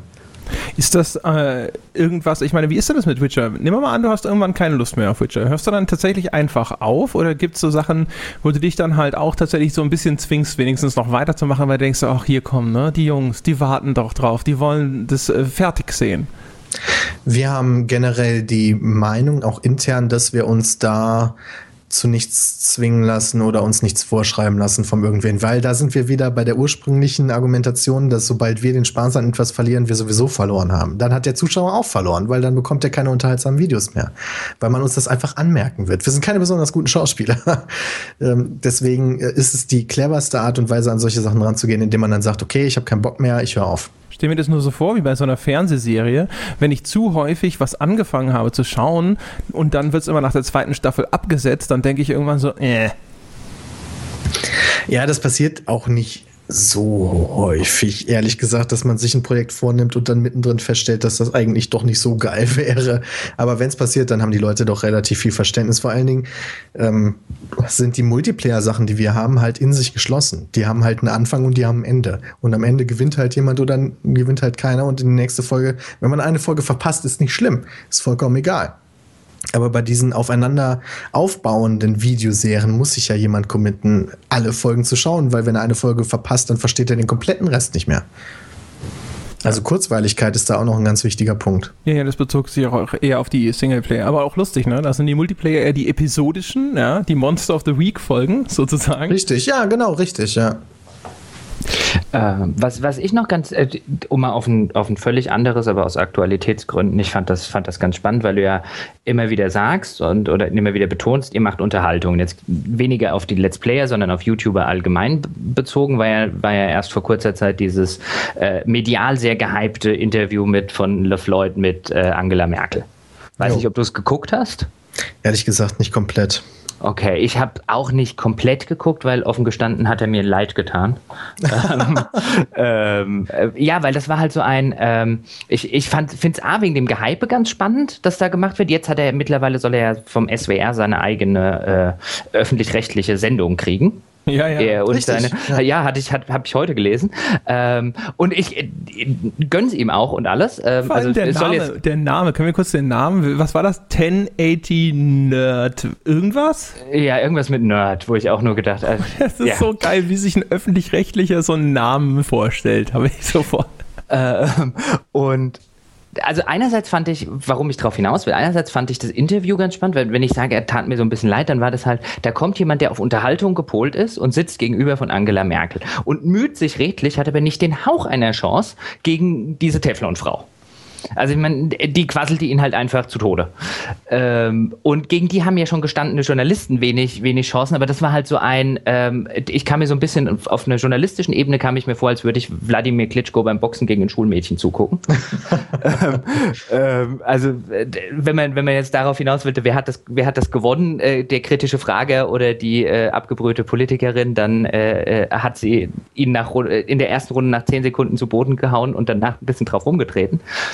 Ähm, aber ich finde, er kam da ja nicht schlecht weg, insbesondere wahrscheinlich nicht bei seinen Fans danach, hat jetzt sogar noch eine Fernsehsendung gekriegt oder soll jetzt eine kriegen. Und jetzt stellt sich mir die Frage so ein bisschen, okay, wenn jetzt YouTuber schon anfangen, Angela Merkel zu interviewen und eine Fernsehsendung im öffentlich-rechtlichen Rundfunk zu kriegen, sind die dann nicht schon längst im Establishment angekommen und haben nichts mehr von dem, äh, von dieser früheren echt authentisch, rebellisch und so weiter Sache?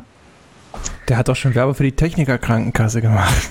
Echt? Dann habe ich das schon alles vorbei, was Nein, aber im öffentlich-rechtlichen Rundfunk. Sie heißt als Hipster. 1080 Nerd Scope, wenn ich das noch ganz kurz äh, ergänzen darf, bevor Pete antwortet, bitte.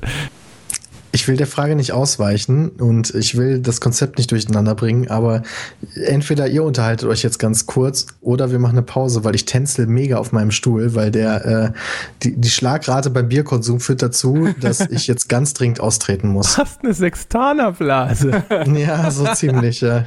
Das tut mir mega leid. Nee, das, Dinge, muss, das muss natürlich im Podcast drin bleiben, deswegen Guido mal, wir unterhalten das. Okay, okay, alles klar, super. Mal gucken, ob er das jetzt wirklich nicht mitkriegt. Er ist weg, jetzt können wir. Findest, findest du den auch so unsympathisch? Mich stört ja vor allem diese nasale Stimmlage. Ja, und dass er Erdinger trinkt, also da war ich ja noch echt noch nett ja, zu da, ihm. eigentlich, ab da war alles ja, vorbei. Ab da war eigentlich auch ja, alles Von vorbei. wegen, er hat es bestimmt dreimal geschaut mit dem Liv Lloyd. Hat und, sich immer vorgestellt, was er gemacht hätte. Ja, und ich habe Respekt vor YouTubern. Respekt. Genau, aber wir können tatsächlich, während Pete weg ist, diese Diskussion vielleicht ja. mal ganz kurz insofern fortsetzen. Ich habe da nur ganz kurz reingeschaut in dieses LeFloid-Interview, mhm. aber ich habe mir ja echt gedacht, ähm, was für eine vertane Chance. Eigentlich, ja. der hätte doch wirklich, weißt du, die, das erste Mal, wenn sie ausweicht, hätte er sofort hingehen müssen, so, hier, das habe ich gar nicht gefragt. Ja, und dann nochmal und dann so einfach abbrechen, rausgehen, Victorious Mic Drop und alle hätten doch hinterher geschrieben, dieser YouTuber hat der gesamten Weltpresse gezeigt, wie es läuft. Er hätte doch nur gewinnen können, wenn er ganz assi irgendwann gesagt hätte, so, Frau Merkel, wissen Sie was, wenn Sie keinen Bock haben, Fragen zu beantworten, dann lassen wir das. Nicht mit mir, nicht was mit YouTube. Er hätte, er hätte vor allen Dingen, ich finde, ich finde, du hast vollkommen recht, aber er hätte doch gar nicht assig sein müssen. Ich meine, Angela Merkel seit Jahren. Ja, aber Angela Merkel seit Jahren macht ja nichts anderes als äh, äh, Interviewer einfach totlabern. Auf jede kritische Frage, die wird nicht beantwortet, sondern es wird einfach jemand totgelabert. Und äh, da jetzt die, dass da, da, da jetzt ein Journalist vom, vom Heute-Journal oder von der Tagesschau beim großen Sommerinterview vielleicht nicht die Eier in der Hose hat zu sagen, wissen Sie was, Frau Merkel, dann brechen wir das Gespräch jetzt nach drei Minuten ab, weil es dann einen Riesenskandal gibt. Äh, also da bin ich komplett bei dir. Die Chance hätte es da jetzt mal gegeben. So eine ähnliche Chance hatte übrigens auch schon mal Stefan Raab und hat es versaut äh, bei diesen Kanzlerduellen, wo auch immer nur derselbe, derselbe Sermon rauskam. Ähm, wenn man jetzt gemein wäre, könnte man wahrscheinlich sagen, dann hätte, wenn LeFloid das gemacht hat, was du jetzt vorgeschlagen hättest, wird er wahrscheinlich auch keine Sendung im öffentlich-rechtlichen Rundfunk kriegen. Ja, sehr wahrscheinlich. Das ist natürlich aber auch immer das Perfide. Ne? Ich habe immer das Gefühl, das kennen wir äh, auch aus anderen Bereichen, da ist immer dann doch diese Sehnsucht zu diesem anerkannten großen Ding zu gehören, dass man, dass man da irgendwo doch mitspielen möchte. Dabei, weißt du, LeFloid hat ja den Vorteil, so ein Typ vom Heute-Journal oder sowas, wenn der es versaut und jetzt äh, zurückkommt und seinem Chef erklären muss, warum sie nie wieder ein Interview mit einer Bundeskanzlerin bekommen müssen, ist es schwierig für ihn. Wenn LeFloid nie wieder ein Interview mit der Merkel kriegt, ist ihm das wurscht. Das, der, das ist halt die Frage. Also ich meine, wir sitzen hier jetzt äh, natürlich auch ähm, äh, schön äh, mit Abstand. Da äh, kurz. Wollte ich nur kurz sagen. So, oh, Themenwechsel. äh, ja, Pete ist super. ich habe übrigens äh, kabellose Kopfhörer und ich konnte alles hören. Ja, shit. Scheiße. ähm, aber um wieder auf LeFloid zurückzukommen. Ich meinte hässlich im positivsten Sinne.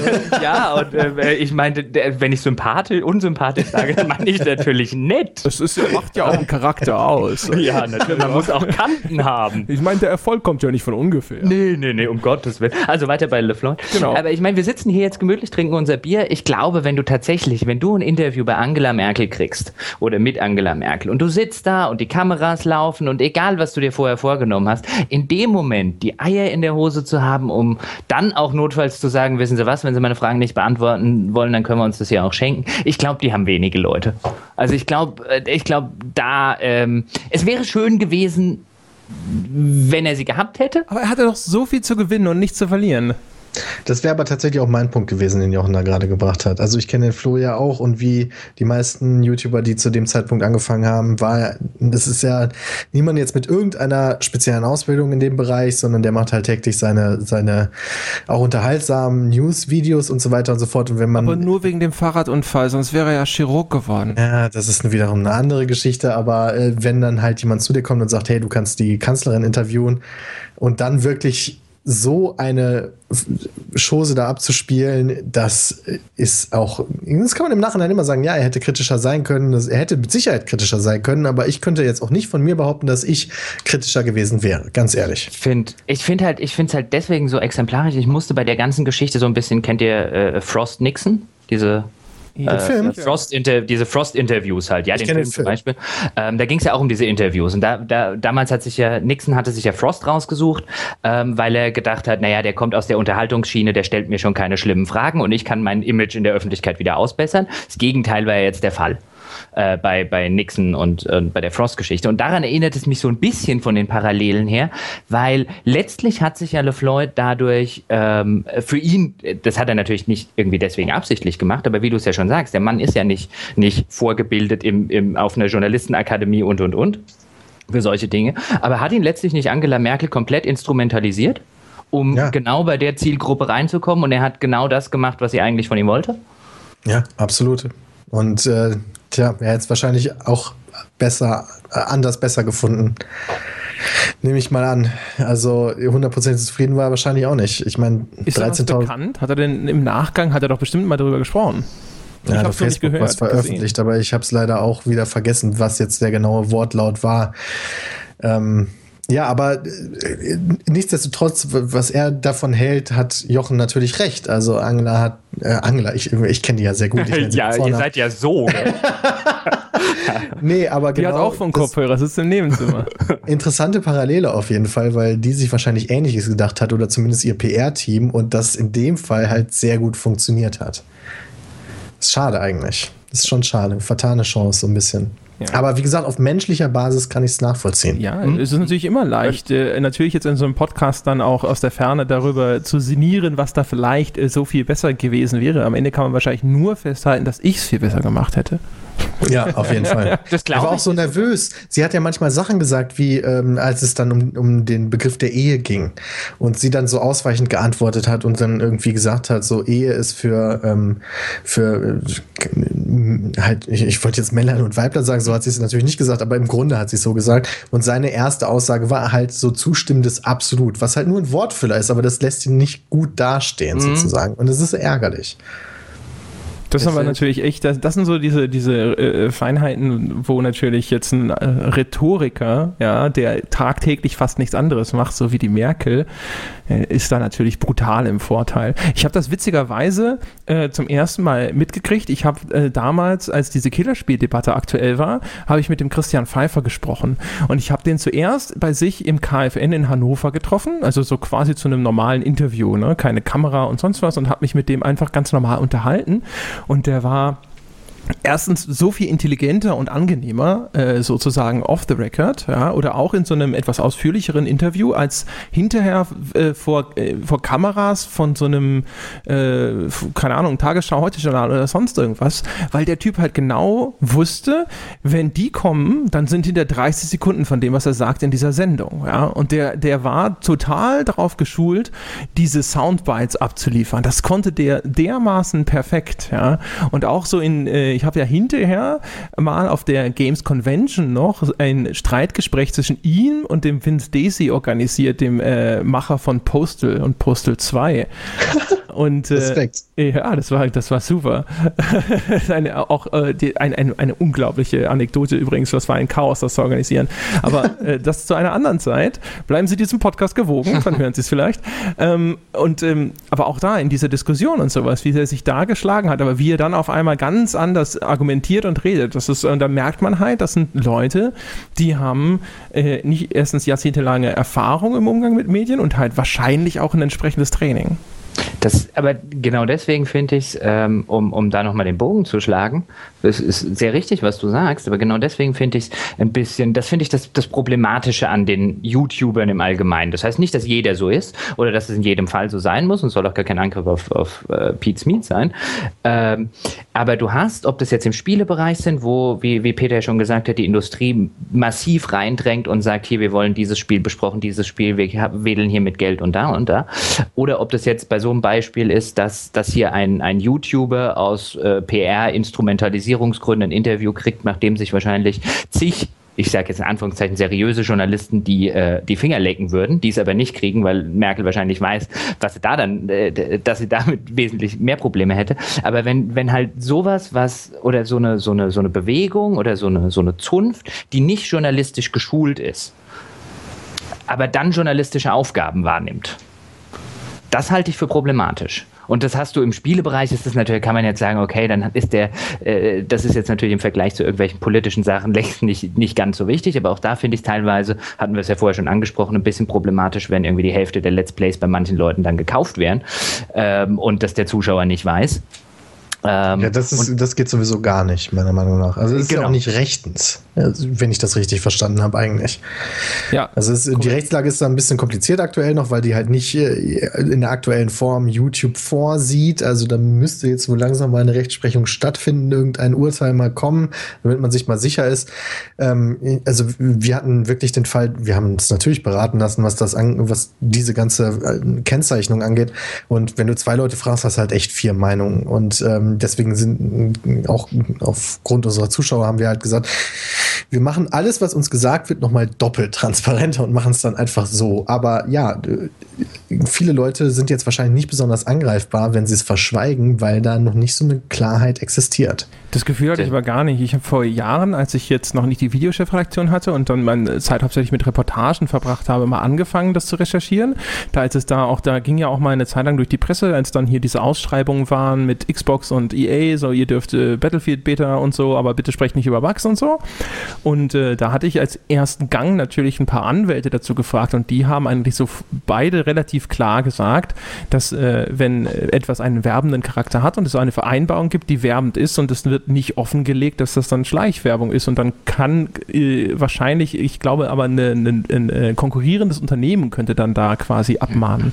Ja, aber da kommt es dann auch auf die Art der Offenlegung an. Sorry, Jochen. Äh, Jochen nee, nee, kein, kein Ding. Ähm, ähm, so beispielsweise, wo Mediakraft ja so extrem in die Kritik geraten ist, ist halt, dass die in die Beschreibung geschrieben haben, äh, wir danken für die Zusammenarbeit mit ähm, Unternehmen XY. Ja, und das ist ja, aus deren Perspektive war das eine absolut transparente Offenlegung, aus einer anderen Perspektive schon wieder nicht. Und äh, klar, irgendwas muss man sagen, aber wie und in welcher Form, das ist die große Frage. Okay, ja, dann habe ich dich da falsch verstanden. Also das heißt natürlich, klar, gibt es sicherlich eine Grauzone, wie deutlich da eine Kennzeichnung Aufzeichnung erfolgte. Das, das große Problem, wenn ich da mal einhaken darf, ist ja, ähm, du hast es gerade schon angedeutet, André, ist ja, dass wenn, da sind wir ja beim Gesetz gegen den unlauteren Wettbewerb und das Gesetz gegen den unlauteren Wettbewerb äh, sieht dann vor, wenn du so eine Schleichwerbung machst, kann dich tatsächlich ein Konkurrent dafür abmahnen. Das Problem ist lediglich, erstens musst du einen Konkurrenten finden, der dich dafür abmahnen kann. Das heißt also, der, was weiß ich, der Konsument, der verschaukelt wird, kann halt nicht zur Staatsanwaltschaft oder zur Polizei gehen und sagen, ich erstatte mal eine Runde Anzeige. Die verarschen mich doch. Ähm, das kann nur ein, direkt, ein direkter Konkurrent und der müsste für die Abmahnung selbstverständlich auch erstmal nachweisen, dass das stattgefunden hat. Der kann ja nicht einfach sagen, die machen das da. Ähm, und spätestens beim zweiten Punkt bist du wirklich an dem Punkt, wo du halt sagen musst, dann reden wir über einen Promillebereich der Fälle in denen, in denen das überhaupt jemals so weit kommen könnte. Ja. Und der Konkurrent muss auch noch nicht da sitzen und denken so, oh scheiße, das haben wir letzte Woche selber gemacht. Äh, das kommt dazu. Also du hast, du hast zum Beispiel einen anderen, in, in, einen anderen Fall hättest du, ähm, da haben wir ja damals auch ein bisschen drüber geredet, ist so ähm, was, also ich bin zum Beispiel, ich will jetzt keine Namen nennen, aber sehr, sehr, sehr sicher, dass äh, Spielemagazine teilweise ihre Cover verkaufen oder verkauft haben. Das heißt, da ist ein Thema auf dem Cover nicht deswegen, weil die Redaktion es ausgewählt hat, sondern weil der Publisher Geld dafür bezahlt hat. Also ich habe das damals nicht gemacht, um das äh, äh, vorwegzuschicken und es wurde auch zu meiner Zeit bei GameStar nicht gemacht, als ich dort war. Also da, da kann ich das sagen, aber ich bin in, in manchen Fällen bin ich mir sehr sicher und dann sitzt du halt da und bist dir sicher. Und dann weißt du, okay, da ist im Hintergrund Geld geflossen, damit Thema X aufs Cover kommt. Das müsstest du sehr wahrscheinlich eigen, äh, äh, zumindest kennzeichnen dass das hier keine redaktionelle Auswahl ist, weil davon kann eigentlich der Leser ausgehen, dass das Cover oder die Titelgeschichte eine Geschichte eine redaktionell ausgewählte Geschichte ist und keine werbeausgewählte Geschichte. Aber was machst du denn dann? Wie kommst du denn da dran? Dann sitzt du vielleicht da und sagst, soll ich jetzt, selbst wenn du das jetzt machen würdest und sagen würdest, okay, da abmahnen wir, soll ich jetzt irgendeinem Richter erklären, dass Spiel XY never ever äh, so interessant wäre, um auf einem Cover zu sein? Ich meine, da brauchst du keinen Pro äh, äh Prozess für zu führen. Ich verstehe sowieso nicht, also warum dann die Hefte nicht einfach hingehen und sagen und das kennzeichnen. Ich meine, das ist ja jetzt nicht so, als wenn das in irgendeiner Weise die Meinung eines Redakteurs beeinflussen sollte zu dem Spiel, sondern es geht halt um Cover. Also ich hätte persönlich jetzt als Leser nichts dagegen, wenn ein Cover verkauft wird, solange mir halt gesagt wird, okay, das, die Darstellung des Spiels auf dem Cover ist verkauft. Und wenn das gekennzeichnet wird, ist auch okay. Das passt schon. Aber das dann halt zu verschweigen, ist doch schon wieder scheiße. Ne, bin ich komplett bei dir. Wobei ich jetzt sagen würde, also ich würde jetzt, wenn ein, äh, also ich wäre jetzt jemand als Leser, ich würde denken, mein Gott, wenn die, also wer, wer sein komplettes Cover verkauft, da stimmt was nicht. Ähm, da bin ich äh, zu wenig in dem Heftding drin, weil Cover ähm, ist für mich halt nur ein Cover. Für jemanden, der Hefte gemacht hat, ist wahrscheinlich bin, ein Cover ziemlich heftig. Äh, ja, aber ich, also ich bin insofern komplett bei dir, ähm, äh, wo ich jetzt sagen würde, wenn du es machst, dann kennzeichnest, damit könnte ich wahrscheinlich auch noch leben, wo ich dann jetzt irgendwie sagen würde, okay, dann ist halt das, äh, die Bildzeitung hat auf ihrer, auf ihrer ersten Seite auch Werbung drauf. Ähm, ja, äh, steht halt äh, Promotion oder sowas, wie auch. Genau, dann steht, äh, dann kennzeichnen es halt. Aber das wird, das wird äh, nicht gemacht. Und ich glaube, auch dann würdest du keinen Hersteller mehr finden, der es kaufen wird. Ja, das ist dann wiederum blöd. Also, die Leute halt auf diese subtile Beeinflussung halt so stehen. Also, weißt du, das Witzige ist, wir YouTuber heißen ja bei den Unternehmen nicht mehr YouTuber, wir heißen ja Influencer. Wir, wir sind nur noch deswegen relevant, weil wir Meinung bilden und äh, irgendwie beeinflussen können. Und äh, das ist ja auch schon wieder so eine Entwicklung, die ganz furchtbar ist. Also der offizielle Begriff für Leute wie uns ist Influencer. Und als da, das ist in den letzten sechs Monaten oder so passiert. Als ich diesen Begriff das erste Mal gesehen habe, ist es mir echt schon hochgekommen, weil. Das, äh, und du bist doch schon ja. sicher Key-Influencer. Ja, das ist nicht unmöglich, keine Ahnung. Ich überlese das mittlerweile so sehr. Wir haben Gott sei Dank mittlerweile äh, auch eine Hilfe, also eine Person, die uns Gott sei Dank heftig unterstützt, ähm, was diese ganzen E-Mails und so weiter angeht. Weil das schon, da ist mittlerweile so viel Bullshit bei. Wobei man da jetzt wieder sagen könnte, wenn du, wenn du von dem Begriff der Influencer, den finde ich insofern spannend, äh, der Meinungsbilder redest, weil das ja eine klassische Presseaufgabe ist. Die klassische Presseaufgabe ist ja, zur Meinungsbildung des Volkes beizutragen. Also in das dieser Hinsicht, wenn ihr dann Key-Influencer seid, vielleicht auch erstmal nur du jetzt persönlich und euer Kanal auf einer Spieleweise, auf, einem, auf eine, eine Spieleweise, beim LeFloid geht es schon weit über Spiele hinaus, dann erfüllt ihr eine Presseaufgabe.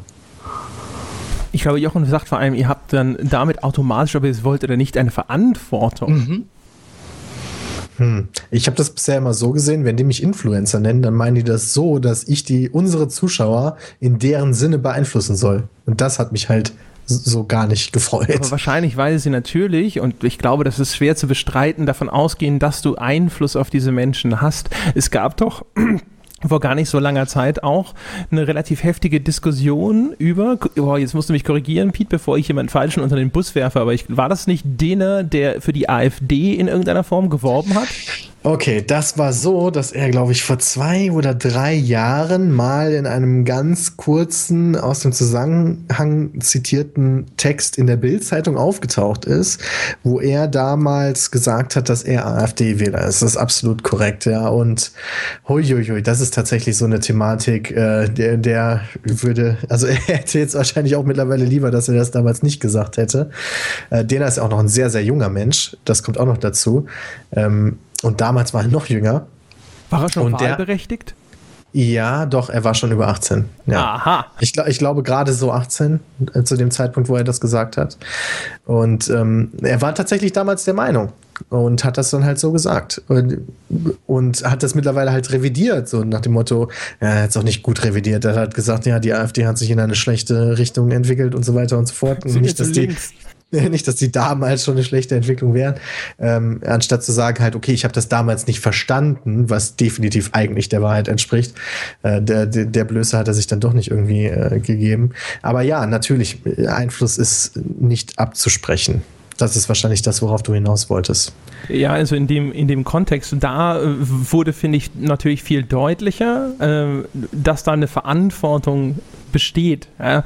Nun, wenn, ist es bei euch sicherlich nicht so schwerwiegend wie jetzt bei LeFloid oder jetzt in diesem Falle, ja, bei Dena, weil ihr natürlich dann vielleicht Einfluss nehmt auf von mir aus die Kaufentscheidung bei einem Computerspiel. Das ist sicherlich nochmal eine ganz andere Hausnummer. Naja, ganz so einfach ist es natürlich auch wieder nicht, weil du was, was doch du warst das doch, glaube ich, wo du schon am Anfang gesagt hast, ähm, dass ähm, beispielsweise in Gong Let's Plays, aber bei uns ist es auch sehr ähnlich, äh, häufig über Gott und die Welt gesprochen wird. Wir reden ja nicht nur über Games, ganz im Gegenteil. Wir reden ganz viel über andere Sachen. Podcast ist ein perfektes Beispiel.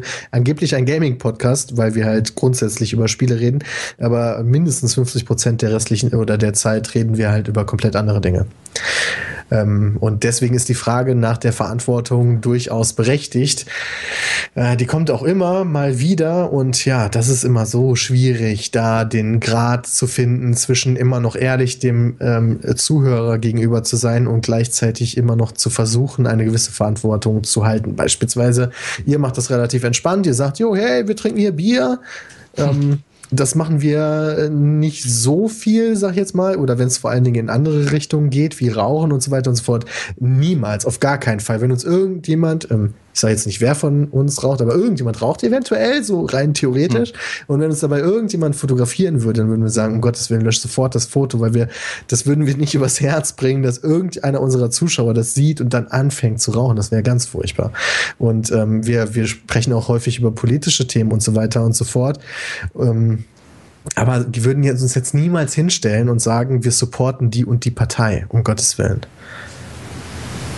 Aber macht ihr euch da manchmal Gedanken? Also liegt äh, Peter Smits manchmal abends im Bett und denkt sich so, oh Mensch, hier, ich erreiche hunderttausende junge Menschen und die hören zu, was ich da sage und boah, äh, Da darfst du nicht drüber nachdenken. Also wir haben bestimmte Grundregeln, wie beispielsweise die, die ich gerade gesagt habe, oder wir, ich habe äh, irgendwann durchgesetzt, dass wir das ein oder andere dann doch zu diskriminierende Wort aus unserem Wortschatz streichen. Ähm, aber ansonsten lässt du das, kom lässt du das komplett außen vor. Was, was Und steht das, auf der Blacklist? Das äh, es steht auf der Blacklist und äh, das kann ich also nicht sagen. äh, nee, die Zuschauer wissen es eh. Das ist das N-Wort. Ach, das ist, aber, das ist ja mal Mindeststandard, würde ich jetzt aber sagen. Welches Ja. War? Aber ihr dürft, äh, ihr, keine Ahnung, ihr habt noch nicht, also äh, mit Homo darf man noch hantieren oder so? Ja, theoretisch schon, ja. Also wie gesagt, dann bist du halt wieder bei dieser äh, komplizierten Geschichte von wegen Verantwortung gegenüber den Leuten und Diskriminierung und so weiter und so fort. Ähm, wie du im Vorgespräch halt so schön gesagt hast, man diskriminiert halt niemanden, wenn man jeden hatet, sozusagen. Nee, Ähm. da gäbe es da gäb's jetzt auch einige Leute, die da widersprechen würden. Wobei ich das Ja, ja, wobei ich, wobei ich das ja auch zum Beispiel noch, einen- noch einen ganz spannenden Punkt finde. Ich meine, wir gehen, wir jetzt im Sinne einer Gesellschaft, wir gehen einerseits hin und sagen, äh, wir sollten uns so Sachen wie, ähm, wie äh, Bushs äh, Geschichten, die Wilhelm Busch Sachen nochmal angucken, ob da die Sachen mit dem Moor noch ganz zeitgemäß ist. Wir ähm, äh, äh, überlegen uns Pippi im Takatuka-Land oder so, ob ihr Vater immer noch Negerkönig sein muss ähm, und solche Geschichten. Und gleichzeitig hast du, hast du bei mit YouTube halt einfach ein, ich nenne es jetzt mal ein Medium, das ungefiltert extrem viel Sachen nach draußen wirft und von sehr jungen Menschen konsumiert wird. Und äh, was da, wie du es ja gerade schon gesagt hast, äh, oder was, was gerade schon gefallen ist, was da halt dann an, wenn ich mal mit meiner Nichte dann zum Beispiel gucke, an Homos, an sonst was, also äh, Wörter Feld, wo man, wo man jetzt zum Beispiel als Eltern sagen würde, ich möchte nicht, dass mein Kind solche Wörter benutzt, äh, weil das, weil das äh, äh, in dem Fall diskriminierend und so weiter ist. Ähm, und das halt von, nicht auch von anderen 14-Jährigen. Ich meine, da wird es natürlich einen Schulhof zu, kon äh, zu kontrollieren, wird schwierig, aber einen über 18-Jährigen, also einen Erwachsenen, äh, von dem zu verlangen, das zu tun, finde ich jetzt eigentlich auch nicht zu weit hergeholt. Also dieses, dieses, dieses Ungefilterte, was da rausgeht, ähm, da gäbe es jetzt bestimmt einige Leute, die sagen, das sei nicht unbedingt immer nur was Gutes für die Kids, die das gucken. Ja, kann ich absolut nachvollziehen. Ja, und ja, aber das ist dann auch wieder ein Punkt, wo wir uns auch wieder nicht zu sehr beschneiden wollen. Also gerade auch in dieser Gesellschaft, in der wir uns aktuell befinden, wo Political Correctness immer mhm. schlimmer, also nicht schlimmer, ähm, immer wichtiger wird, aus meiner Perspektive schlimmer, aber das ist eine ganz subjektive Perspektive. Mhm. Ähm, sucht vielleicht der eine oder andere sogar mal jemanden, der da rausbricht. Also wir waren schon gerade logischerweise da, wo wir herkommen. Wir sind sechs Jungs, die sich aus der Schulzeit kennen. Wir unterhalten uns wie sechs Jungs, die halt abends zusammen zocken. Ja. Und wenn du da mit Political Correctness anfängst, das funktioniert vorne und hinten nicht. Ähm, und da gibt es sicherlich Leute, die auf uns zukommen und sagen, hey, denkt doch mal bitte an die Leute, die vielleicht 14, 15 Jahre alt sind und euch zuhören. Aber da kannst du nicht drüber nachdenken. Da können wir auch wieder direkt dicht machen. Also das ist nicht eine perfekte Situation, natürlich nicht. Und den Einfluss, den man da manchmal auf manche Leute ausübt, ist wahrscheinlich auch nicht besonders geil. Aber wir können, also ich will das auch nicht ändern. Das ist also du willst, du willst, also auf, auf, äh, jetzt, jetzt, jetzt bin ich mal gemein, würde sagen, auf Englisch würde man jetzt sagen, you want your cake and eat it. Also du willst so ein bisschen beides. Du willst einerseits schon dieses, also ich meine, einerseits seid ihr ja schon ein, auf Englisch würde man jetzt sagen, ein Role Model. Also äh, er erfüllt ja schon eine Vorbildfunktion, wenn ich mir zum Beispiel bei einer Gamescom angucke, wie viele Leute eure Autogramme haben wollen. Ähm, und ich bin der Meinung, jedes Mal, wenn Menschen Autogramme von jemand anderem haben wollen, dann erfüllt er eine Vorbildfunktion. Das ist einfach eine ganz einfache äh, äh Gleichung, finde ich. Okay, okay. Wir ähm, sagen immer, äh, nehmt uns nicht als Vorbild, aber gut, das kannst du sagen, das interessiert dir keinen. Äh, ja, also ich sag mal, wie gesagt, wenn, wenn ein paar hundert kreischende Kids zu dir laufen und deine Unterschrift auf irgendeinem Bild, T-Shirt oder was weiß ich haben wollen, dann bist du, hast du eine Vorbildfunktion, dann sehen sie zu dir auf, weil sonst würden sie ein Autogramm nicht wollen. Also einerseits hast du das, andererseits willst du aber diese Vorbildfunktion nur teilweise erfüllen. Ja. Das, das ist ja so ein bisschen, okay. Ja, das kann man so viel sagen, mhm. wie du das sagst. Ja, das ist richtig. Aber man kann die Vorbildfunktion halt nicht komplett erfüllen, ohne sich selber zu verraten. Und das will man, will man mhm. halt auch nicht machen. Nee, ich, ich verstehe das total. Also äh, äh, kann mir, deswegen finde ich das so spannend, weil ich mir diese Zwickmühle gut vorstellen kann. Ja, das ist mega schwierig. Also mhm. da die Linie zu finden zwischen dem, was man, was man auf gar keinen Fall machen kann und, und dem, wo äh, man halt sich unwohl fühlen würde, wenn man sich das verbieten würde, die ist nicht so einfach. Ist es auf YouTube doppelt schwierig? Weil wenn du da am laut, die, man hat das Gefühl, auf YouTube, wer am lautesten schreit, ist der, der am ehesten wahrgenommen wird. Und wenn man da sich auch noch beschneiden würde, also nehmen wir mal an, ihr würdet das sogar wollen, aber würdet ihr Gefahr laufen, dass ihr dann zu weichgespült seid im Vergleich zu den coolen, krassen, harten anderen Podcasts? Podcast, ja gut. Podcast ist bei, bei uns ja nur so ein Nebenprojekt. Podcasts sind ja auch das große Zeug, was die Kids ja. alle gucken. Hey, ich, bin, ich bin ein Riesenfreund von Podcasts. Wir haben, haben wir ich, richtig, Pferd gesetzt. wir haben richtig viele Leute zu Podcasts gebracht, weil ich bin ein persönlich, ich liebe Podcasts, ich höre super viele Podcasts, aber bei Podcasts sind wir sowieso schon quasi die lautesten und schreiendsten und das sind wir bei YouTube sowieso auch in die Richtung. Also, wenn ich mich jetzt hier mit euch unterhalte, ist das nicht repräsentativ zu unseren Videos. Ich bin auch enttäuscht, kein einziger Pimmelwitz gefallen, aber ähm, die Frage, die, ich habe mich natürlich versprochen, ich meinte YouTube, aber wäre das quasi geschäftsschädigend, wenn ihr euch da äh, ein wenig zurücknehmen würdet. Hundertprozentig, auf jeden Fall, ja. Die Leute schätzen natürlich an uns diese äh, Brachialität, die, das Wort kann man ja schon fast benutzen. Das geht ja schon so weit, dass manche Werbekunden am Anfang teilweise immer noch nicht mit uns zusammenarbeiten wollen, weil wir so heftig sind. Wir mussten uns so häufig von, ähm, von irgendwelchen ähm, Sales-Abteilungen anhören, dass wir unverkäuflich sind. Dieses Wort wurde benutzt, weil wir nicht streamlined genug sind. Ja, das ganze Brand-Sponsoring, das dreht da ab, ne? Ja, natürlich. Also eine Marke wie Disney oder so, da hat halt Probleme, sich bei uns zu präsentieren, weil ja, keine Ahnung, wenn man halt, wenn man drei gegen drei im Freundeskreis junge Männer ähm, irgendwie Modern Warfare oder Counter-Strike spielt und man abgeschossen wird, dann sagt man natürlich, du mieser Wichser. Das, das kommt einfach über die Lippen und wenn wir das uns, wenn wir das zensieren würden, das würde ja keiner mehr sehen wollen, so nach dem Motto. Ja. Und das wollen wir auch nicht abschalten, weil wir so sind. Das klappt dann bei Disney nicht. Schaut die Eiskönigin, ihr Fotzen!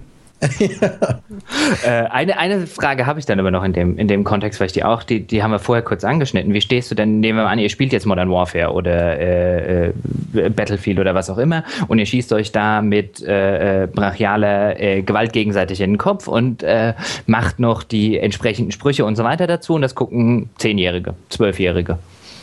Ja, also nicht nur, nicht nur, nicht nur die Wortwahl, wo man jetzt, wo ich jetzt eure Zwickmühle voll und ganz verstehen kann, sondern natürlich sitzt ihr auch andererseits in der Zwickmühle, aber gerade auch, dass ihr quasi Kinderprogramm macht mit nachweislich nicht kindgerechtem Inhalt. Also ich bin nicht der Meinung, dass wir Kinderprogramm machen. Ähm, das war jetzt natürlich ein bisschen. Ähm, äh, aber ihr macht auch Kinderprogramm, oder? Ihr habt eine, wie hoch ist euer Anteil an, ich sag jetzt mal unter 16-Jährigen? Nicht mehr so hoch, witzigerweise. Okay. Die sind mittlerweile alle zu den Minecraft-Let's Playern abgedriftet. und da bin ich auch, den weine ich jetzt auch nicht so sehr hinterher. Ähm, die mhm. Leute, die, als die uns angefangen haben zu schauen, da waren wir zugegebenerweise auch schon so, da habe ich mir nur keine Gedanken darüber gemacht. Ähm, die haben tatsächlich relativ jung angefangen, also so mit 14 oder sowas. Ähm, und viele davon sind uns halt treu geblieben und wir haben mittlerweile eine auf YouTube schon fast überdurchschnittlich alte Zielgruppe ist ein böses Wort. Wir haben äh, äh, vergleichsweise ältere Zuschauer. Ähm, viele davon auch volljährig, natürlich nicht alle, aber sowas wie 15 und 16, da sage ich schon wieder, das ist vollkommen okay. Ich habe halt auch mit 13 Max Payne 1 gespielt. Äh, das äh, ist jetzt nicht so ganz Jugendgeschutzgesetzkonform, aber da bin ich sowieso nicht der allzu größte Fan von und die können uns wahrscheinlich auch irgendwann ans Bein pissen und dann haben wir ein Problem und dann müssen wir mal gucken. Aber YouTube muss dann auch mal so eine Funktion Option bieten, dass man das halt auch umsetzen kann, theoretisch. Mhm. Und bis das passiert, haben wir so das Schlupfloch sozusagen. Ich würde noch ein Thema ansprechen, bevor wir zum Ende kommen. Wir sind schon super lang. Ähm, und zwar, weil wir es ja gerade auch hatten mit jungem Publikum und so. Äh, ihr habt ja auch Livestreams, in denen man dann direkt spenden kann. Ich habe das ja neulich. Du willst doch nur wissen, wie es geht, ja, nee, damit wir das jetzt auch schon, machen können. Das habe ich mir übrigens schon genau angeschaut. Der alte Fuchs. Ich habe aber neulich selber ja gespendet. Ja, Deswegen zwei, musste ich so lachen. Zwei äh, Euro. Ja, der, der Pete weiß das auch. Ich mhm. nehme an, deswegen deswegen ist er heute hier, weil er weiß, ja, jetzt gehört er mir, ganz genau. Ja. ja. Ich glaube nicht, dass das damit abgegolten ist. Es waren immerhin zwei Euro. Ja. ja. Ähm, äh, macht man sich da Gedanken, weil ich habe da gesehen, so 50, 100 Euro. Ich dachte mir ja, mir fallen die Augen aus dem Kopf. Ne? Habe natürlich sofort nachgeschaut, wie das geht. Und, äh, aber denkst du manchmal auch so, boah, Freunde, ey, ich hoffe, ihr könnt euch das leisten. Ich hoffe, ihr habt genug Geld auf dem Konto. Uiuiui. Das ist witzig. Äh, als, als wir das erste Mal darüber gesprochen haben, dass wir diesen Podcast machen, hast du schon gesagt, so, du musst aber schon damit rechnen, dass wir so Sachen fragen wie, zieht ihr nicht den Kindern das Geld aus der Tasche? und da habe ich mir das so überlegt, so Antworten habe ich mir so zurechtgelegt von, solche Suggestivfragen habe ich aber von einem Journalisten wie dir nicht erwartet. Und dann hast du mir. Halt, kennst du mich aber schlecht.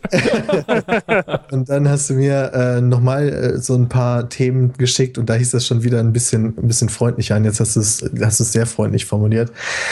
Ähm, ich hatte ganz große persönliche Schwierigkeiten, überhaupt äh, diese, dieses Donation-System einzuführen, ehrlich gesagt, ähm, weil wir immer das Prinzip hatten, dass wir kein Geld von den Leuten nehmen, die uns schauen. Ähm, sondern einfach nur quasi durch Werbegelder leben und alles, was wir anbieten, umsonst ist. Ähm, wir haben aber, und das, diesen Aspekt vergessen oder den kennen logischerweise viele auch nicht, wie viele Nachrichten von Zuschauern, E-Mails von Zuschauern, Briefe von Zuschauern wir innerhalb der letzten drei Jahre bekommen haben, äh, in denen es heißt, dass, äh, dass wir deren Alltag nicht nur bereichern, sondern dass, dass wir denen echt geholfen haben. Durch echt harte und schwierige Zeiten, das ist enorm. Das, also ich sage zwar immer so schön, wir machen halt Unterhaltung gerne für die Masse und so weiter und so fort, aber was man da teilweise für ein positiven Einfluss auf die Leute hat, äh, die einfach einschalten und zu lachen und ähm, da depressive Phasen äh, überbrücken, das ist für mich äh, heftig und das berührt mich auch sehr, sehr heftig. Und die haben jedes Mal fragen sie danach, ob sie sie würden uns so gerne was Gutes tun. Sie würden uns so gerne irgendwas zurückgeben. Und irgendwann habe ich mich dazu bereitschlagen lassen, dass wir dieses Donation-System in den Streams auch einführen werden.